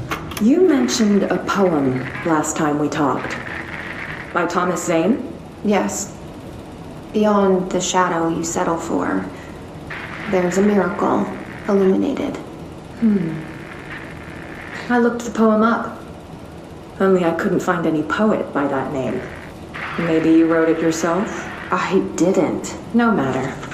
Mas um- uma outra alternativa que perde um pouco dessa coisa de ser, tipo, alimentado pela visão artística, etc, né? Ao mesmo tempo, é aquele negócio do control, como a gente falou um pouco atrás, é tipo, a organização não sabe de nada. E, e a prova maior que a organização não sabe de nada é um dos elementos mais importantes, uma- um dos objetos de poder mais importantes do control, que é o projetor de filmes, que ele prova, ele mostra que tem literalmente as outras dimensões e outros mundos que poderiam ser visitados se ele não tivesse sido destruído, sabe? É, o projetor, ele é o, o projetor de slides, né? Ele é o, É, de slides. o, o objeto mais importante importante pra história, né? Porque é a partir dele que tanto acontece o, o evento que moldou a vida da Jessie e do Dylan, né? Que é o irmão dela. E matou toda a população de Ordinary. É, matou É. toda a população de Ordinary. Como também foi por onde o, o Riz saiu, né? E veio a, a dominar a casa mais antiga. Na verdade, ele entrou no diretor. É, então, ele influenciou o diretor, aí o diretor, através do projetor. Tipo, é, naquela primeira visita, ele fala que ele ouviu uma coisa diferente das outras Isso, pessoas. isso. Porque o, o Darling até fala que lá dentro a ressonância é tão forte que às vezes meio que basicamente desmancha, né, algumas É. pessoas. A visita que o Heitor tá falando é basicamente no final do jogo a gente ah, descobre que eu acho que um slide ficou intacto, né? Que é o slide pra dimensão da. É o da mão. Que é de ser, teoricamente a dimensão da Polaris. Aqui depois não é bem assim, né? E eles vão visitar essa dimensão. E quando eles vão nessa dimensão, essa equipe que vai, vai o Trent, vai o Darling, vai uma equipe, toda a equipe escuta um ruído. Só que o Trent, quando ele vai descrever esse ruído, é completamente diferente do que toda a equipe escutou. Então acontece, toda a equipe basicamente escutou foi a Polaris ou o Hydron protegendo eles do, do Riz. E o Trent não, um pouquinho do Riz conseguiu entrar dentro dele, tipo, ficar nele e, e começou a influenciar ele. Ele começou a ficar paranoico, até porque tem um passado, ele perdeu a filha dele por causa do, do FBC e ele começou a criar paranoia. Então, esse negócio alimentou até que ele foi e usou um pedaço queimado dos slides pra trazer o Riz pra dentro do FBC. E aí começou todo o desastre que chega a tá acontecendo. Dito isso, o que eu acho legal do Control, assim, independentemente de for ser isso do Alan Wake ou não, é que é, a dimensão é como a gente sabe pelo projetor de slides que eles sabem muito pouco desse universo. Essa dimensão do Riz que vem é basicamente a, a menos interessante de todas que a gente sabe das histórias da Jessie e do Dylan, sabe? As dimensões que eles visitavam eram muito mais bizarras e tiveram umas consequências muito mais estranhas. Alguns dos meus documentos favoritos é quando você começa a ler os relatos da Jazz e do, Do Dylan. Dylan. sobre o que aconteceu em Ordinary, né? Que começou essa história toda. E é muito louco porque, tipo, você o, o tempo todo você só fala, ah, teve o evento e aí todo mundo sumiu. Parece só meio, ah, um dia alguém encostou no projetor e puf, exato, sumiu todo porque, mundo. É, parece que é tipo assim, ah, a gente tava no lixão, aí tinha um projetor e aí, sei lá, levaram meu irmão e a população da cidade sumiu. E aí você descobre que não, as crianças estavam entrando em projeções diferentes e brincando em locais. Pra mim, eu, eu amo que eles não mostram, que é o fato de que eles falam que os bullies da escola estavam entrando na projeção da caverna e passando cada vez mais tempo com a não-mãe. A não-mãe, Que tá cara. dando leite pra eles e fazendo eles mudarem cada vez mais. O que, que aconteceu nesse E aí o menino que, que, que ele sangrava o nariz, ele, ele não gostava de pessoa e aí ele virou um cachorro meio derretido. É, não, o lance é que ele gostava de entrar nesse slide, mas toda vez que ele saía, tudo ao redor tava derretido. É. E um dia ele entrou e os bullies tiraram o slide. E eu gosto muito que esse documento falava. Eu esqueci o nome do, do garoto agora. É o Neil. Nil, nariz sangrando. E aí eles, eles falam, tipo, ah, a gente achou que o Neil teria desaparecido pra sempre, mas não foi o caso. E aí, num documento lá na frente, o Neil reaparece como um cachorro derretido pra ajudar eles, porque a não-mãe tem um exército ah, de não, ó, peraí, gente, vamos, vamos parar um momento pra enaltecer o fato de que tem um- uma entidade chamada não-mãe. E sabe o que é, é maravilhoso que eles não têm nenhuma descrição da aparência não dela? tem. E é ótimo porque, assim, eles vão falando assim: ah, as pessoas que estavam envolvidas eram o Tom, o Neil e tudo mais. Ah, ok, o Tom a gente entrevistou ele, tem o nome dele completo aqui, o Neil e tal. O slide da mão, ah, o slide da mão, o número não sei o que lá, arquivado onde, não sei o que lá. A não mãe, não há nenhum registro sobre o que é essa entidade. E, e eles têm registro dos slides que foram queimados, mas eles também têm registro de slides que eles nunca souberam da existência, Isso. que podem estar em algum Que lugar. eles tinham ainda. vários slides, só que todos foram queimados, né? E é justamente. E a não-mãe é meio que o, o catalisador da Polaris. Sim. Porque quando eles estão tentando destruir o projetor de slides, o Neil, como cachorro derretido, vem ajudá-los. E aí, no processo, eles põem o slide que faz a Polaris e a Polaris ensina pra eles como desligar o projetor pra sempre. E eles conseguem se livrar. Lembrando que antes disso, todos os adultos já tinham desaparecido da cidade, né? E a Jessie fica até em dúvida se foi um feito do bully Isso. ou se foi porque ela desejou, porque ela Sim. desejou que os adultos desaparecessem. É, nada. que ela ficou assim, a, a gente falou pros adultos sobre o, o projetor, ninguém acreditou na gente, e por um momento eu desejei que todos os adultos desaparecessem. Aí no outro dia eles desapareceram. É, é muito louco porque tem uma história incrível, fascinante Exato. no preâmbulo desse jogo. Não, você- isso, cara, isso seria, assim, eu não sei se seria incrível de ver, porque o que que pode ser a não-mãe? É o que eu espero que ela só viva na minha cabeça. Exato, é, é- eu tô imaginando uma coisa grotesca, tipo, dela dando leite pras crianças da cidade. Mano, a tipo, parte que fala que ela dá leite, eu fiquei, caralho, maluco, quem é que vai querer? Caralho, para com isso, mano. Não E eles faz mudando isso, aos poucos, né? Eles quebram as pernas da professora com o É. piano e depois esmagam o crânio dela. E é nessa hora que a Jessie fala: Acho que a gente tem que fazer alguma coisa. Eles viram macacos, não é? Os bullies. É, Viram isso. macacos. Todo esse trecho, né, do que aconteceu em Ordinary com o projetor, com os slides, os mundos que eles visitaram, o que aconteceu com eles, é muito Stephen King. É. Muito. Eu, eu acho que é a parte mais Stephen King do jogo, assim. Eu também acho muito boa todo esse trecho, assim. Justifica muito bem porque que a Jessie, ela é tão, tipo, ok, eu tô aqui, eu tô preparada pra isso, sabe? E o fato de, tipo, o irmão dela é capturado pela FBC, ela passa a vida inteira dela fugindo, a gente sabe que ela tava sendo observada, mas ela É. passa a vida inteira fugindo. Fugindo, tendo uma vida difícil, né? De vez em quando ela faz alguns comentários sobre a vida dela até ali e você sabe que não foi uma vida tranquila. É, a gente tem até os documentos da quantidade de lugares pelas É. quais ela passou. E o que eu gosto muito é quando as coisas fazem sentido, que é. Ela também esteve negando o que aconteceu. E eu presumi que a terapeuta era do FBC também, em certa medida. Parecia, parecia. E parece que o FBC tá tentando convencê-la de que. Oh, não, relaxa, nada disso aconteceu de fato. É, sim, sim. E ela meio que existe nesse não lugar, de tipo, mas não aconteceu, e a Polaris e tal. E aí também faz muito sentido quando ela entra no FBC, é, tá, agora faz todo sentido. Era tudo verdadeiro, tudo aconteceu, sabe? E por isso que, de repente, ela se sente mais confortável e à vontade do que ela jamais sentiu, porque ela finalmente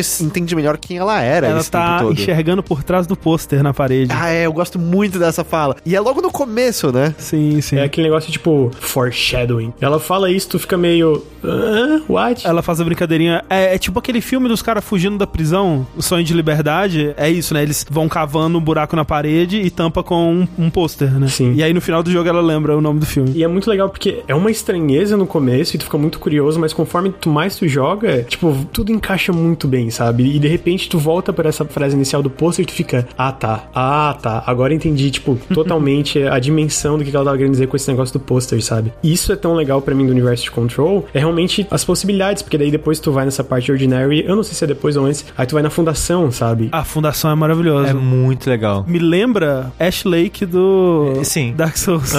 Faz que é a sentido. base do mundo, É, inclusive, né? Dark Souls é citado como uma inspiração do Game Director, né? Eu esqueci o nome dele. Mas pra que jogo que não é, na verdade? É, né? E a fundação, né, quando você tem mais contato com o At, né, que ele foi tirar umas férias lá na Sim. casa dele no lago. Sim. Tem um lago lá, só dizendo. Maravilhoso. É, é um lugar da Finlândia mesmo. É um lugar na Finlândia mesmo? É. É. que eu acho só que não é à toa que eles botariam um lago, sabe? O lago já, tipo, é uma imagem recorrente desse mundo, ainda mais agora que a gente sabe que não é um lago, é um oceano. Exato. A Remedy, ela sempre fez essas referências a coisas nórdicas. Há essa ideia, esse conhecimento de que essa é a casa mais antiga. Então, se você for levar em consideração que é a casa mais antiga, talvez ela seja a primeira coisa que existiu no mundo, né? No universo. Ou no universo, né? E na fundação da casa mais antiga, numa das pedras, ela tem o desenho da Yggdrasil, né? Que é a árvore do mundo nórdico. Seja, É, pode ser a que fundação do mundo inteiro Exato. como um todo. O primeiro DLC é aquela imagem. Ah, é? Ele chama The Foundation, o primeiro. do- Sim. E eu tava falando com o Heitor, eu gosto muito de Alan Wake, eu espero muito que um dia tenha uma continuação, e a gente com certeza vai ver coisas do Alan Wake, mas eu gostei tanto do universo criado em Control, que por mais que eu esteja muito no hype pro segundo DLC, que é o AWE, né, eu gostei tanto do mundo criado aqui, que quando eu vi que o primeiro era sobre a fundação, eu fiquei, cara, eu quero muito isso também. Porque eu fiquei muito curioso pra se aprofundar, né, o que que exatamente é essa fundação, o que que é essa árvore, E isso é justamente o preâmbulo do grande momento de gameplay do jogo, né? Que é você atravessar o labirinto do cinzeiro. É maravilhoso. Vocês foram pra esse lugar antes de. Sei. É, eu também. Eu fiquei, sei lá, uns, uns meia hora tentando decifrar o labirinto e não, não É. tinha como, né? Eu fiquei um bom tempo também. eu também fiquei lá dando volta, dando volta, eu, pô, acho que não é aqui agora. É um lugar todo fancy, assim, ele é todo chique, né? Paredes de madeira, assim. Ele me lembra, eu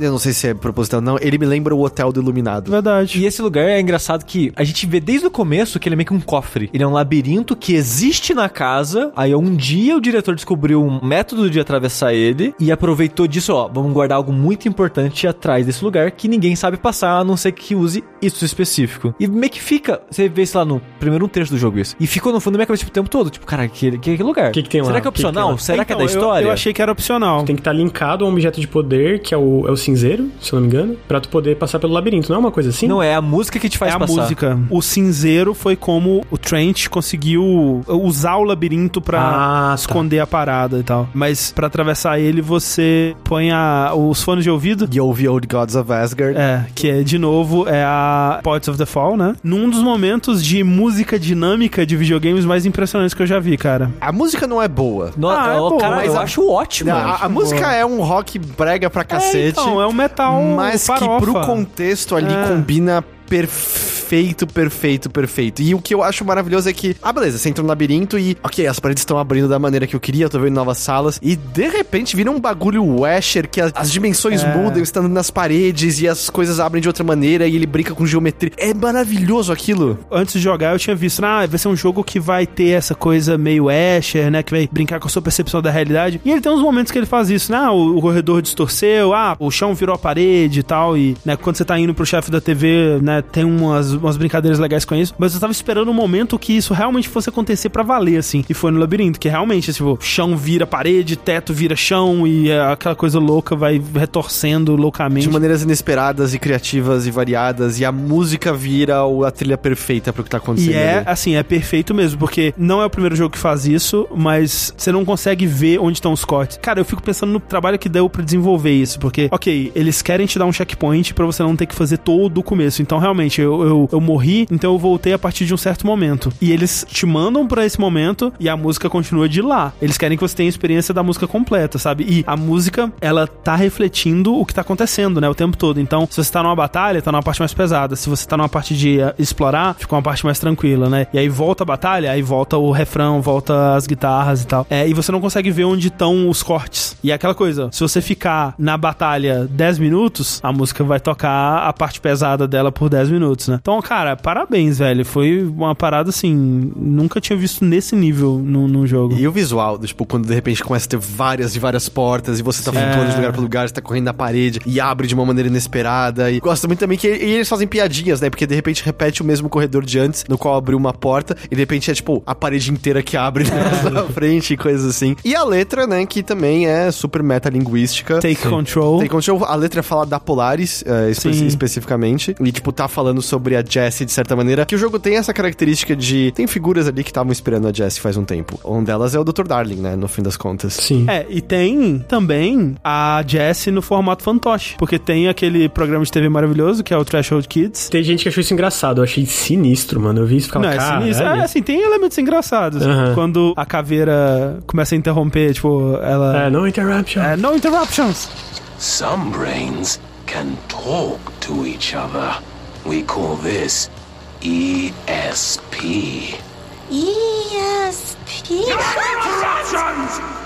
A ideia desse programa é que quando eles raptaram o Dylan, né, eles tinham que introduzir esses conceitos pra ele de uma forma amigável. Então eles fizeram um programa de marionetes mais assustador do universo. Foi, foi pro Dylan especificamente? O documento que eu vi era, tipo, uma das pessoas dizendo: ah, a gente podia criar um programa pra poder fazer crianças como Ah, todos crianças de modo geral. E eu gosto muito do detalhe que ele fala: eu fiz um curso num centro comunitário de como fazer fantoches, o custo vai ser baixíssimo e eu tenho certeza que a produção vai ser elevada. Ele fala crianças no documento, mas, tipo, ele vai citar uma criança como exemplo, é claramente o Dylan, sabe? Tipo, É que eu tinha entendido que tinha outras crianças que são potenciais. Talvez, talvez seja isso. Mas assim, eu achei que era principalmente pelo Dylan, porque a fantoche é a, é a Jessie. É tipo é um fantoche da Jessie, assim. Eu não percebi. Os dois fantoches principais, eles são irmãos. E o- a fantochezinha menina, ela tem cabelo ruivinho, assim. Eu achei que fosse é, isso. pra mim também lembrou, também lembrou ela, assim. Ah, mas enfim, Threshold Kids é muito da hora. Mas o, o Labirinto do, do Cinzeiro, você curtiu? É também? maravilhoso. Não, é maravilhoso. Eu achei, é isso aqui, é a música da minha vida agora. Até o jogo acabar e tocar uma música que eu já gosto, licenciada, nos créditos e tal. Mas é maravilhoso esse momento. Que nem o Heitor falou, é um dos melhores momentos do ano, assim, em jogos. É muito E é o bom. momento mais badass da Jessie. É o momento que você tá voando e atirando e batendo nas coisas. E no final termina, ela fala: Isso foi incrível. Sim, that was awesome. Mano, muito bom, cara.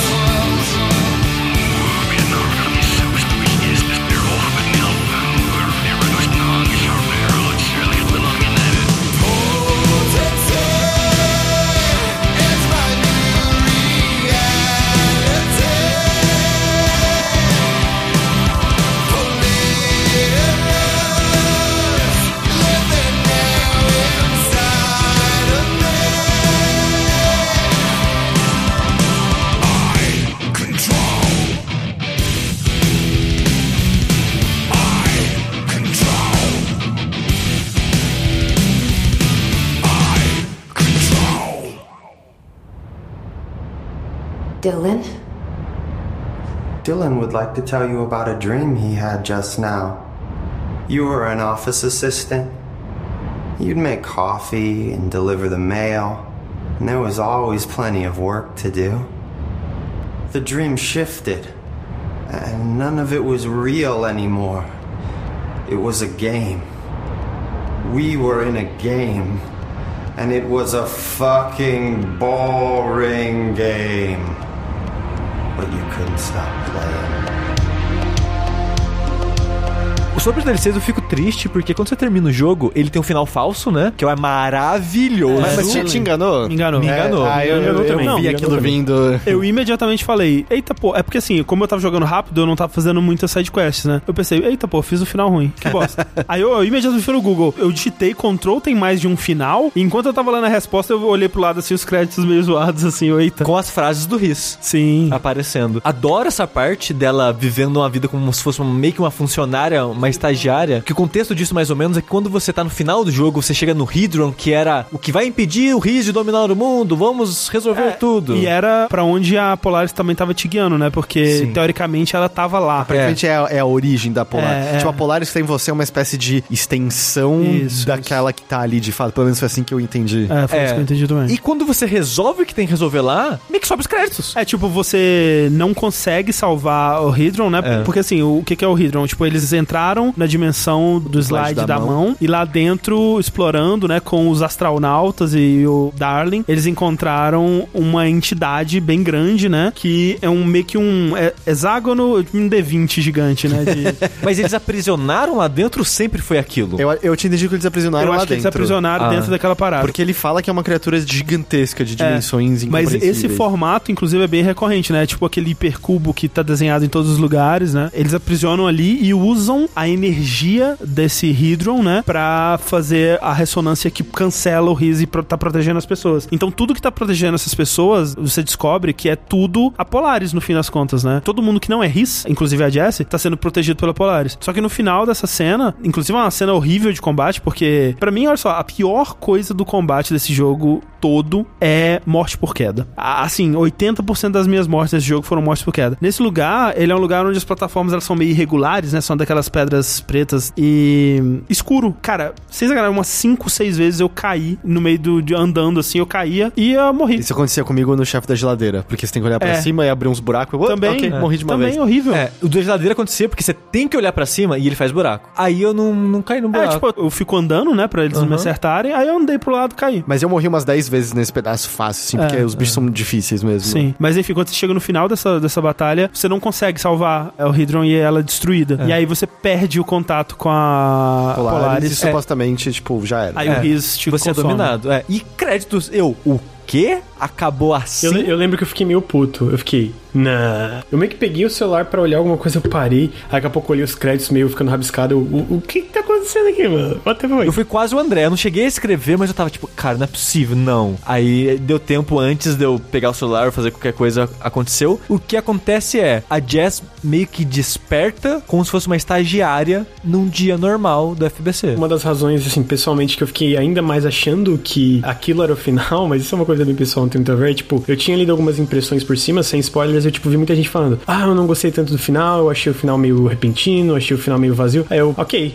esse é o. acabou. Eu entendo porque que o pessoal não tá gostando. Aí continuou, deu, uou, o que que tá E acontecendo? você fica tipo, pera, aquilo que eu joguei era verdade, Aham. o que eu tô jogando agora é a verdade. Eu vou dizer que pra, é, pra mim não funcionou. Eu, eu entendi exatamente o que tava acontecendo ali. Eu falei, ok, eu já vi essa estrutura antes. Tipo, pra todas as coisas originais, eu senti que essa foi a Remedy meio. "Tá, Tá bom, isso aqui eu já vi, vai. É, vamos e lá." quando eles me colocaram pra fazer as missões, eu entendi. Tipo, ah, ok, eu vou fazer umas missões, eu vou ter que fugir dessa, dessa rotina e tal, mas eu achei legal. Eu Você ficou entregando muito café? Eu entreguei café pro caralho, cartinha. Eu entreguei, porra, entreguei muito Até carta. eu notar que tinha que ir no tubo pneumático É. pegar a parada, nossa, eu fiz coisa pra caralho. Mas aí você vai meio que, nesse dia da marmota, né, repetindo as coisas e ao- aos poucos progredindo, chegando mais próximo da realidade e você, enfim, É, desperta. porque né? a, a jornada da, da Jess é assim: ela chega, aí ela vira diretora, e aí ela, com esse poder novo de diretora, ela vai ir atrás do Dylan, né? E aí, primeiro, ela precisa ligar a energia. Inclusive, tem um detalhe curioso nessa parada da energia que eu vi só depois pesquisando na internet: que, tipo, eles citam o nome do diretor que foi o diretor da, da casa antes do Trent, né? E aí eles não falam muito bem, eles falam que eles se desentenderam, mas não falam muito bem o que aconteceu com ele, né? E quando você vai ligar de volta o, a energia da casa, o lugar onde você vai ligar tem uns painéis assim com visões de, de calor e o, o texto em cima é, vamos supor que o nome do cara era José, sarcófago do José. Isso é muito E tipo, a- foda, a, cara. ideia é que ele é a fonte de energia da casa. Ele de alguma forma está aprisionado num sarcófago, servindo como fonte de energia. Se da- tu lê os documentos também, tu vê que, tipo, ele tinha algum tipo de poder relacionado à pirotecnia e o Trent fala sobre ele ser um cara muito explosivo, um cara que muito sedento de poder, então o mínimo que ele podia fazer no final da vida dele era manter as luzes acesas. Quando eu li- fiz o link eu fiquei, caralho, mano. Aí ele fala, tipo, ah, o trabalho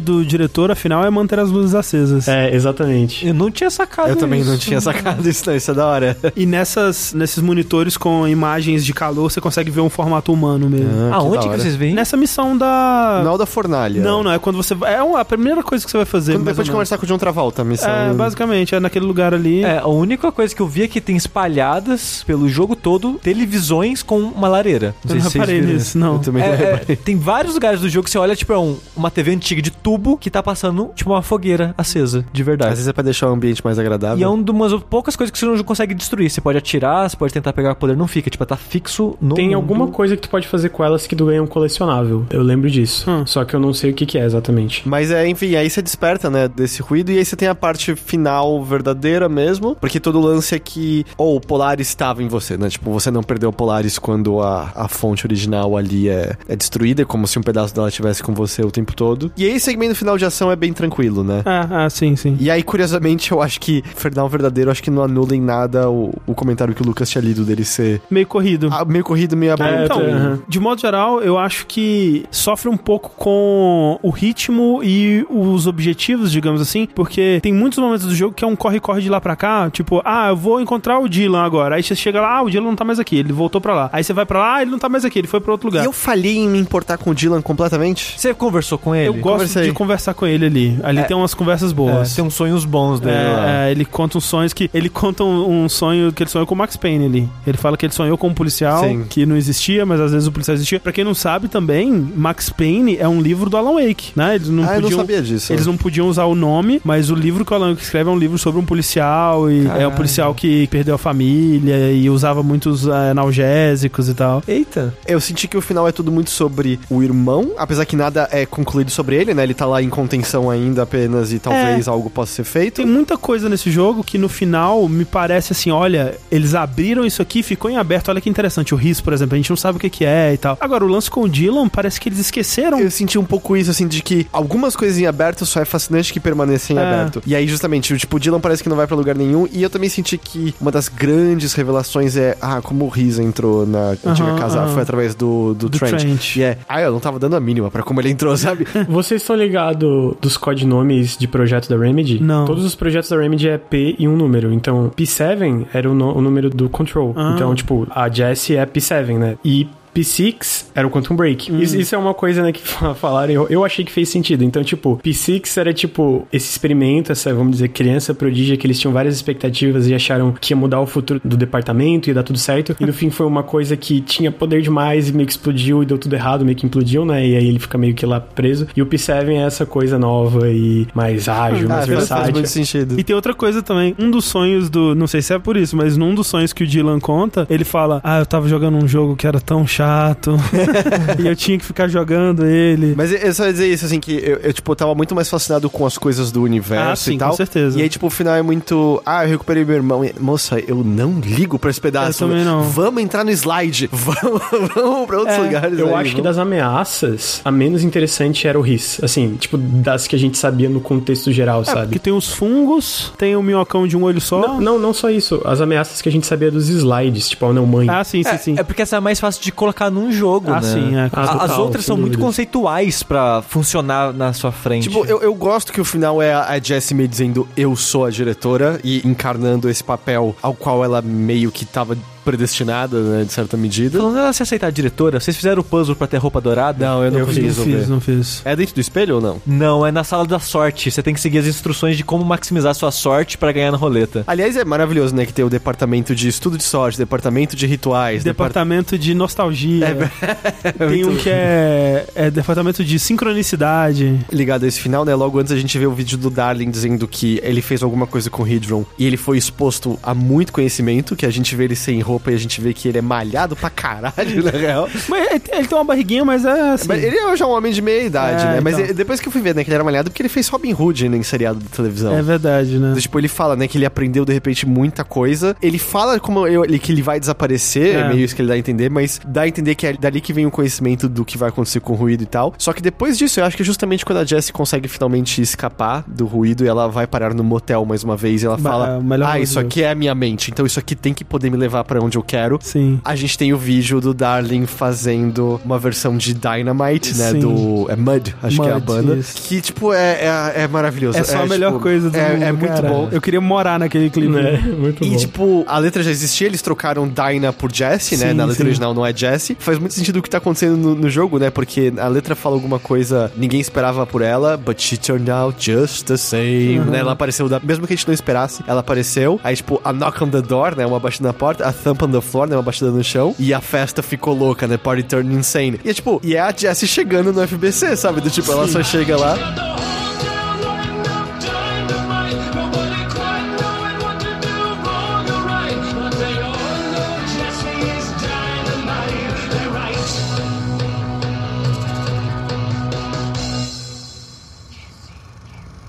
This is so weird. Ele rebolando e virandinho assim, sen- sensualizando E o que eu pra acho câmera. maravilhoso, tipo, é a dancinha dele É, com os muito bracinhos. bom, e ele fazendo com a guitarra, né? Fazendo Sim. a dancinha. Só que além de tudo, por eles terem mudado o nome de Dinah pra Jessie, tudo bem, o FBC observava eles de tempos em tempos, mas ele não conhecia a Jessie em si. É muito claro que é uma mensagem do Darling ou criado naquele momento, ou que ele já esperava a Jessie, que ele já sabia que a chegada dela tava Não ali. foi ela que imaginou aquele vídeo? Então, ela fala que tá tudo dentro da cabeça dela. É, foi o que eu entendi. pelo Mas eu menos. não acho. Eu acho que tem mais do que isso. Eu acho que é o Darling meio que entrando em contato com ela de alguma maneira. Porque ele faz isso, né? Quando ela retorna, né? Quando ela consegue superar a- ao mundo da, da vida de estagiária, ela atende uma linha direta que é o Darling falando com ela. Tipo, venha para o lugar da nostalgia. Sabe? Ele manda uma mensagem pra ela. É verdade, é verdade. E aí você encontra o que lá mesmo? Foi onde o Trent escondeu o projetor de slides. Ah, tá. E aí lá você consegue entrar, porque aí o que, que você descobre é que o Dylan, ele tinha desaparecido e ele tava seguindo os comandos do Riz pra tomar controle do, do board através do projetor de slides. Uhum. Então você entra lá e você vê o Dylan próximo já da pirâmide, né? E tudo vermelho, tudo sendo tomado e você, né, enfrenta umas hordas de inimigos lá. Bem no começo do jogo tem um quadro, um quadro branco assim, né? E aí, tipo, tem um, alguém fazendo alguma coisa. E assim, isso deve ser coisa pequena, mas que é basicamente sobre esse triângulo, que é o conselho, e um triângulo vermelho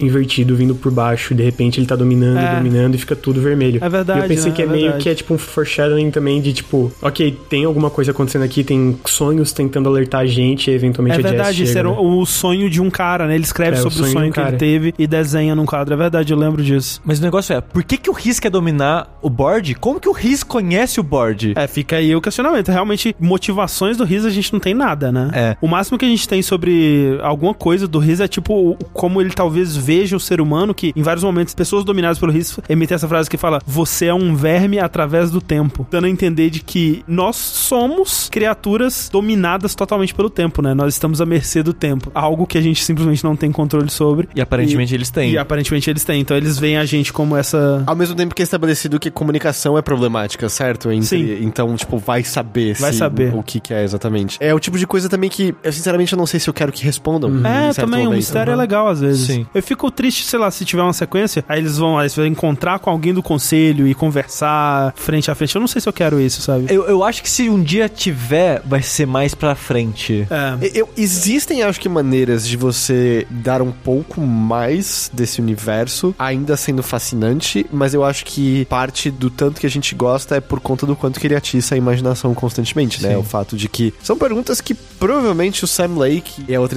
do jogo não tem, na É, verdade. provavelmente né? eles não têm. tenha. E é bobo esperar que eles tenham, sabe? É muito mais interessante você não saber. O desconhecido é muito mais legal. Se você esperar que pra fazer algo misterioso você tenha que ter respostas também, né? Não é assim que funciona. Eu tinha mencionado um pouco mais cedo, mas eu gosto de como o jogo brinca com a linguagem de videogame em si, assim, Uhum. desde o conselho que usa termos, né, que são relacionados a videogame em si. Acho que usa game over no final ou alguma coisa assim. Algum momento eu É, acho usa que Game Over? Ah, mas como eu falei, Eu tem acho que literalmente usa. Menus em certo momento. Polaris, tudo bem, que a Polaris é até o. Eles colocam né, o gênero feminino, eles chamam de ela o tempo todo. Então existe, vamos dizer, uma atribuição de, de sujeito já àquela figura. Mas ela o tempo todo me pareceu muito representativa do papel do jogador em si. Porque ela até Uhum. oferece meio que indicações visuais no mundo, que é o tipo É. de coisa com o qual a gente tá muito acostumado em videogames de ter. E ela funciona como essa indicação visual pro jogador. E a Jessie mesmo fala: Eu não sei lutar, tá ligado? Ela, ela nunca saiu brigando com coisas. Por algum motivo ela tá direcionada a conseguir a fazer isso. E a porra do jogo chama Control, sabe? E é do Sim. tipo, a gente tá no controle da Jessie. E é meio. Eu sinto que é meio essa a ideia, assim, de tipo, a gente é transposto como essa figura que tá com ela controlando e a guiando em direção a essa coisa que a gente deseja alcançar. Você acha que a gente é o Alan, Alan Wake do mundo dela? Eu acho que a gente é o astronauta de luz do mundo dela. Eu não joguei Alan Isso não Wake. significa nada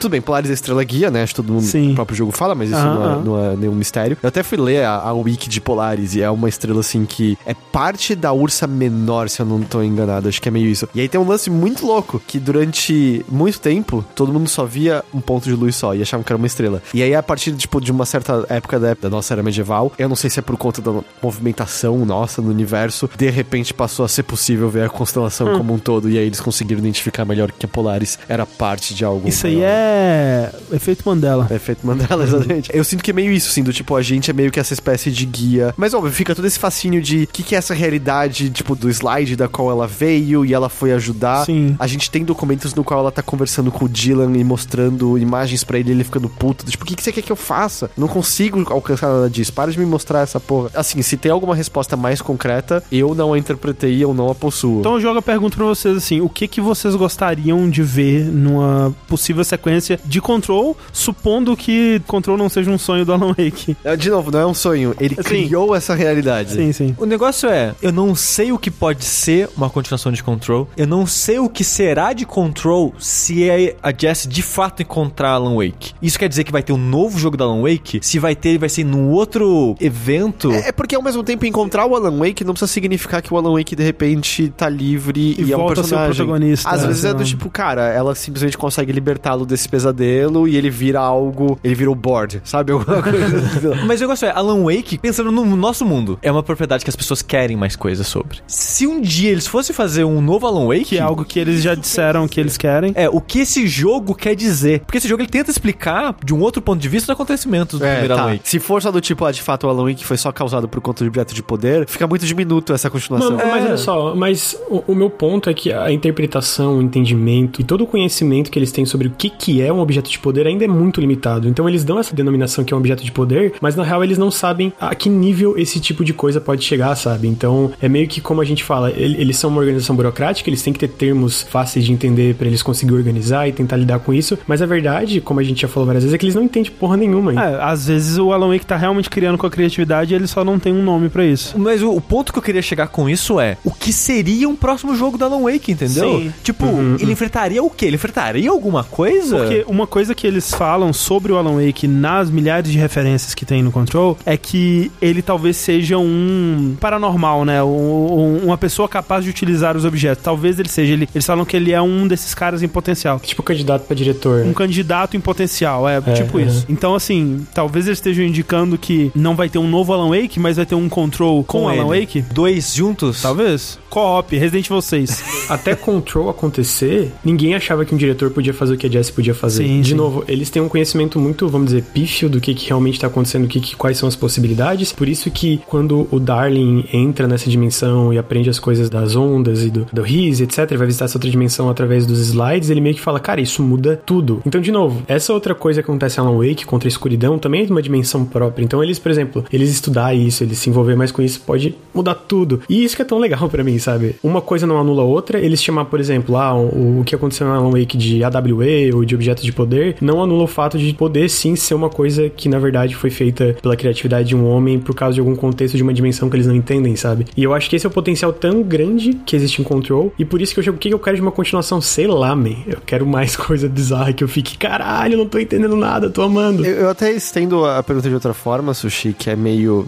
Não vamos nem olhar tão distante pra um Alan Wake 2, que é. O que, que você quer do DLC da Fundação? Porque, entende? A gente tava falando, ó, tem referências ao fato de Yggdrasil talvez seja a fundação do mundo. Mas você quer um conteúdo que o Asi apareça e fala, ah, esta é a fundação do mundo. É meio. Não, Vai só não. empobrecer, sabe? Eu não sei nem o que eu quero desses DLCs Eu não sei, eu também, propriamente dito. eu também não sei o que eu quero. Eu quero mais desse mundo. Assim, se fosse, se coubesse a mim dar uma direção pra um próximo Control, eu diria que o que eu mais quero é sair da casa e visitar eventos de mundo alterado, e lidar com eles, sabe? Como Visitar a Jessie. a caverna da não-mãe. A caverna da não-mãe, a, sei lá, né? Visitar o armazém lá que tinha o lobisomem, que na verdade era só uma cadeira em formato de mão. Todas essas coisas eu quero. Eu quero é, descobrir a próxima geladeira que mata as pessoas se elas não olharem pra ela. Sobre querer mais desse mundo, uma parada que eu até comentei no Vértice é que esse jogo ele conseguiu fazer algo pra mim fascinante, que ao longo dele eles criaram um universo tão rico que eles conseguiram criar easter egg do próprio universo no próprio jogo. que tipo, você tá lendo uma parada, aí você encontra no mundo, você, caralho, é aquilo. aí você encontra algo, aí você não entende, aí você lê, você, tipo, porra, isso que eu tô lendo era daquilo que não fazia sentido. Eu até falei comparando com o Batman, com o Arkham Asylum, Arkham City, que era riquíssimo em easter egg pra quem é fã do Batman. Tem um milhão de referência, easter eggs de próximo jogo, e era incrível. E eu fiquei viciado nisso na época. Eu vivia por isso. E o Control me deu esse sentimento pela primeira vez desde o Batman de esse mundo, ele é tão rico, ele se referencia tantas vezes que eu quero mais dessa brincadeira, eu quero jogar mais aqui pra ver mais esses, esses joguinhos que o jogo pode fazer comigo. E eu fico triste com o final, nem é a maneira da situação que a história acaba em si. Ela se aceitar como diretora, eu fiquei. É legal, é. É, é legal. Sim, E sim. isso deixa brecha para jogos futuros serem só mais algum caso que o diretor vai ter que resolver. E ótimo. Que, que é aquilo que a gente falou mais cedo, que parece só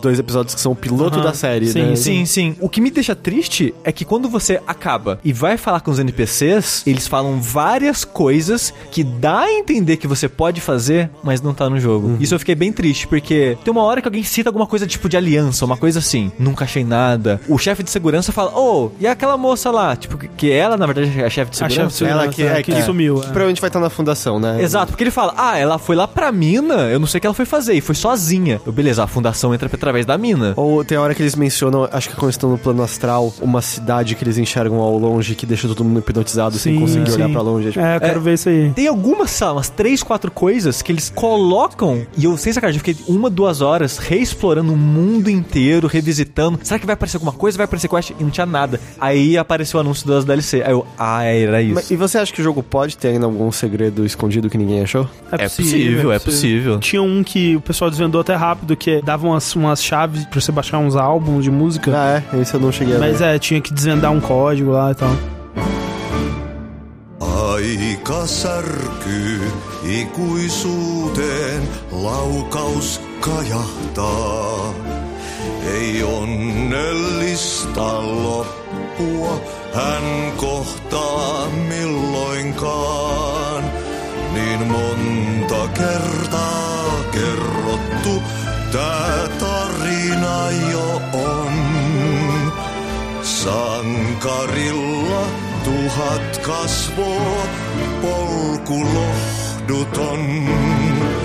Eu gosto demais desse jogo mesmo. Sabe, tudo que a gente tava falando no começo. Tem problemas, tem problemas Tem. bem. Não vou dizer severos, mas é meio. Ah, tem hora que a ação não é incrível. Tem horas que parece que faltou um pouco de imaginação, tipo, por que, que minhas armas não são mais da hora? Tem horas que ele roda a 10 frames. Ah, É, eu joguei no PC, lá, lá pelo menos eu não tive problema. Falando nisso, assim, para as pessoas que estão preocupadas, saiu o patch 1.03 e tá bem melhor, assim. Os problemas agora é, tipo, ele não consegue lidar quando você abre o mapa ou pausa o jogo. Aí, realmente, o frame rate cai pro caralho. Mas os momentos de ação, pelo menos agora, tá bem mais de boa. Tipo, a gente acabou só passando por cima, mas os chefes não são particularmente Não. bons. Não. Eles têm uma tendência a você ter que olhar pra cima e aí coisas no chão te matam. É. E não tem vida na área. O do mofo, eu demorei muito pra entender que o chão tava venenoso e me matando. Eu morri três vezes até, e aí o checkpoint era na puta que pariu. sei. Puta que pariu. É, tipo, ele tem problemas, tipo, meio pontuais. Mas é um daqueles trabalhos em que você pode até ficar frustrado em certos momentos. Eu sei que, por exemplo, na área final lá de combate, teve umas horas que eu tava, mano, ai, se fuder, eu só quero terminar e ver o final. E não tinha nem mais o que melhorar, porque eu já tava com a vida no máximo, sabe? Ah. Tipo, eu não sei mais o que fazer aqui, jogo. Eu não sou bom o suficiente, aparentemente. Eu só quero passar. Mas no fim, toda hora que eu penso nele, sabe? Que você olha pra trás e é. Puta, mas que mundo delicioso de descobrir aos poucos. E não é sobre você achar respostas, é sobre o quão delicioso é você descobrir novas facetas, fazer a sua imaginação atiçada. Tipo, cara, não, mãe, essa porra me dá medo. e eu não sei nem que forma essa porra tem, sabe? Uma caneca de leite não mão pra todo mundo. Por algum motivo, os jogos não fazem isso com tanta frequência. Do tipo, ele usa o visual dele pra grande efeito, mas ele sabe quando não utilizar o visual dele pra deixar a sua imaginação fazer o resto. Sim. E jogos, por serem coisas muito mais visuais, você consegue imaginar outras ocasiões em que você entraria no slide e veria uma grande mão no horizonte. E essa Ah. mão poderia ser linda, mas você teria a imagem exata de como é essa mão ali. E aqui não, assim, tipo, cada um de nós tá vendo esse slide com a mão de uma maneira diferente. Quando ele tenta representar essas coisas mais inimagináveis, né? Eu não sei se ele é super bem sucedido. Por exemplo, quando você vai ajudar o Philip lá na geladeira e você sabe que você não pode tirar o olho da geladeira, né? O que que eu fiz? A primeira coisa, vou tirar o olho da geladeira pra ver o que acontece. Isso depois do Philip ter sumido e eu ser a única pessoa que tá observando. E aí você só vai perdendo vida aos poucos. Eu fiquei meio decepcionado. Ah, Porra, sim. eu queria que a geladeira virasse um monstro e me pegasse, sabe? E não é o que acontece, sabe? Porque realmente foge do escopo do jogo do que, que um jogo com um orçamento limitado é capaz de fazer, né? Então. É um jogo, né? Eu fico feliz que eles souberam escolher as batalhas deles, de, de modo geral. E ao mesmo tempo, o chefe que você enfrenta lá dentro, É. o visual dele é, não sei, é meio. meio bobo, é meio- Olha só, olha só. eu- aí eu discordo. Eu achei o visual dele muito doido. Eu fiquei muito. What? Eu achei surpreendente porque eu realmente não esperava algo nessa escala do jogo. Mas eu não achei a luta boa, isso eu concordo. Mas a parte É. estética eu fiquei. "Oh". A gente gravou um podcast sobre o valor do mundano nos jogos, né? E eu acho que o Control sabe fazer que poucos jogos, não só jogos, sei lá, sobre narrativa, vamos dizer, walking sims, sobre coisas mais mundanas do dia a dia, mas eu tava falando muito sobre jogos de terror, porque eu gosto do Junji Ito, porque ele pega muita coisa do dia a dia e deixa, tipo, meio que distorce, deixa super assustadora. E eu acho que esse negócio do, do, do Control pegar muitas coisas do dia a dia e usar tanto esse negócio subconsciente, então o Control pega essas coisas e meio que usa o mundano da melhor forma possível. Ele sabe quando distorcer, ele sabe quando deixar aquilo assustador, quando deixar aquilo mais engraçado. E aí a forma que ele usa isso pra abrir um universo muito mais bizarro do que a gente imagina, uma, uma coisa burocrática, às vezes uma coisa do dia a dia, porra, é muito massa. E eu sinto muito falta disso em jogos, por isso que eu, na análise eu falo que ele é um, um mundo que eu não consigo lembrar coisas parecidas dele, parecidas com ele em videogames no geral. Tem Alan Wake, tem a textura da Remedy, mas exatamente o que acontece em Control, porra, eu acho muito único, sabe? Por isso que eu quero mais, e assim, ah, o que que eu quero, eu não sei. Eu quero que eles continuem fazendo isso, sabe? Continuem tirando proveito dessa coisa mundana e dessa coisa bizarra. Mas, mano, eu, eu achei um jogo muito. Ele é marcante, eu não vou esquecer ele tão cedo, sabe? E por mais que eu goste de outros jogos, talvez eu não consiga dizer isso sobre outros jogos que eu também goste muito. Esse foi bem marcante pra mim. Uma coisa que a gente não falou é que ele é um Metroidvania. Só queria deixar isso aqui. Ele não é um pessoas. Metroidvania. Tem coisinhas de Metroidvania. Cara, a sabe? única habilidade que te dá acesso a alguns lugares extras é o voo, e o resto é cartão de acesso que é totalmente. Ele não é, É, um Metal. Gear que ele é. Não, ele não é um Metroidvania. Tá quase lá. Eu acho que vocês já falaram tudo. É um jogo falho, que ele tem muitos problemas, pra mim, principalmente na parte de jogabilidade. Eu achei que você ia, tipo. Eu falei, vocês falaram tudo nem pra falar. É muito bom. E é tipo, você é falho. É um jogo horrível. Mas ele é muito único. Tipo, essas falhas dele não tiram a qualidade dele. Não chegam, pelo menos, a prejudicar o suficiente de não valer a pena a experiência. E como o Lucas falou, a vibe dele, o tipo de experiência que ele faz, quando você tá acompanhando certinho, lendo os documentos, explorando e tal, é meio que única. A única coisa que eu gostaria que fosse, tipo, de fato, melhor já dessa maneira Hum. é que o final fosse mais significativo. Eu aguento os combates às vezes meio cagados. O final eu gostaria que fosse É, mais o- certeiro. O ponto narrativo final não ser só, ok, a Jessie se aceitou como É. diretor, que acontecesse alguma coisa, né? Exatamente. É, eu concordo, eu concordo, eu fiquei meio decepcionado com o final também. Mas eu, é, eu também reitero o que vocês falaram, assim. É um jogo que eu demorei tanto pra terminar, em parte porque esses últimos, sei lá, um mês aí eu tava perdido no meio de uma edição de um vídeo que não acabava nunca. Mas em parte também porque eu não queria que acabasse o jogo, eu sentia que. Eu, ficava perguntando, Sushi, falta muito ainda? Eu, ele fala, falta. Eu, nossa, beleza. Show. porque eu queria mais, eu queria ficar naquele mundo pra sempre, sabe? E eu ainda tenho bastante coisa pra fazer. Eu vi as sidequests que eu tenho, seis sidequests pra fazer, e eu quero, nossa, eu quero cada uma delas, assim. Mais que vocês já falaram que a do, do mofo tem um chefe meio escroto. Talvez você mate de primeira, também acontece com algumas pessoas isso, sabe? Tipo, ah, matei de primeira, não sei o que você tá reclamando. Mas eu vou ficar muito triste quando eu eventualmente platinar esse jogo, sabe? E aí realmente tiver esgotado limitado que ele tem pra me oferecer, além de missões com tempo aleatórias. Né? Daqui a pouco tem DLC, tá tudo bem. E aí, bom, não sei, a, a última coisa só meio. Aparentemente ele não tá vendendo tão bem. É, É, o, é isso, o que né? tudo indica é isso, assim, de. A gente sabe que eles tiveram pelo menos 10 milhões de dólares da exclusividade da 10 Epic. mil, né? 10 milhões. 10 milhões? A exclusividade da Não, Epic é Store custou 10 10 mil, porra. Caralho, 10 mil. Eu tinha É, lido 10 mil é tipo. É, que porra é essa? Eu pensei que era 10 mil. Não, a exclusividade da Epic Game Store custou 10 milhões, mas eles ficaram com 58%, 60%. Ah, o resto foi pra publisher, Foi pra que fez um Final Five. péssimo trabalho de divulgação. É um dos piores marketings de jogo que eu vi nos Foi últimos anos. 505, né? Porque aqui no Brasil foi o Cadu, não sei. assim. Não, o Cadu fez o PR, né? Ele não fez a parte de, sei lá, vai aparecer num caminhão, vai aparecer outdoor. Imagino. Mas no mundo, de modo geral, meio que não se falava ou mostrava esse jogo fora, sei lá, E3 ou coisa do tipo. Eu pesquisando, né, sobre mistérios e coisas no, no Reddit, eu vi mais de uma mensagem de alguém falando: caralho, caí aqui do nada, nem sabia que esse jogo existia, que coisa da hora, sabe? É um jogo que dá pra fazer ARG, é tipo, né? Dá pra fazer um monte de coisinha É. legal. Teve um ARG, não teve? Teve um argzinho, foi bem mal divulgado. É, foi, eu descobri hoje que teve, porque era Uhum. um vídeo que era basicamente um teaser do jogo. É, vamos ver, assim, é o que tudo indica que ele não tá vendendo tão bem. E hoje em dia a Remedy é independente, então não tem, tipo, a Microsoft sustentando eles como antes. Ao mesmo tempo, teve esse mínimo de vendas garantidas É. da Epic Games Store que às vezes dá o, o respiro. E assim, eles eles estavam fazendo três pequenos projetos, não é isso? É, eles estão fazendo a campanha do Crossfire X, que é aquele jogo bem popular free to play, se não me engano, é É chinês. Eles tão- verdade, tinha esquecido Eles disso. estão fazendo a campanha do jogo, aí tinha um control e tem outro projeto que eles estão fazendo com uma grande publisher e pelo que os rumores indicam e os rumores também indicam que pode ser a Sony, né? É o novo Medal of Honor. E eu vou dizer assim, se eles fizerem, por exemplo, faz os, os DLCs, sai a Fundação, sai o Ó. Eu não me importaria deles não revisitarem e só partirem pra um novo Ah, universo totalmente. Eu, eu concordo, nisso eu concordo. Eu, assim, ficaria triste porque eu gosto muito desse universo, mas preferiria eles numa nova. Eu sempre vou preferir o novo, assim. Vai, solta essa criatividade aí, Sam Lake. Quero ver o que mais tem na sua cabeça. Porque no sentido de, se eles tivessem insistido, é, porque a gente tem imagens do projeto que era pra ser Alan Wake 2, né, que foi Uhum. cancelado. Se eles tivessem insistido em Alan Wake 2, pode ser que fosse um jogo legal. A gente não teria control agora. É, em parte, alguma versão do que seria Alan Wake 2 acabou influenciando o que se tornou o Control, né? Tem isso também. Total, tem uma, uma entrevista naquele engenho Unfiltered. Sam Lake fala que, tipo, eles tiveram ideias do, do Alan Wake 2, se não me engano, eles fizeram outro pitch pra Microsoft e eles negaram. Aí meio que, tipo, dessas ideias eles pararam, hum, na verdade, vamos fazer outro jogo disso aqui. E aí saiu o Control, sabe? Eu confio muito neles, assim. Não, eu quero mais. o fã não sabe o que quer. Assim, eu sei o que eu quero. Se é o melhor pra mim, aí já é outra história. Eu sei o que eu quero. É tudo criação do Alan Wake.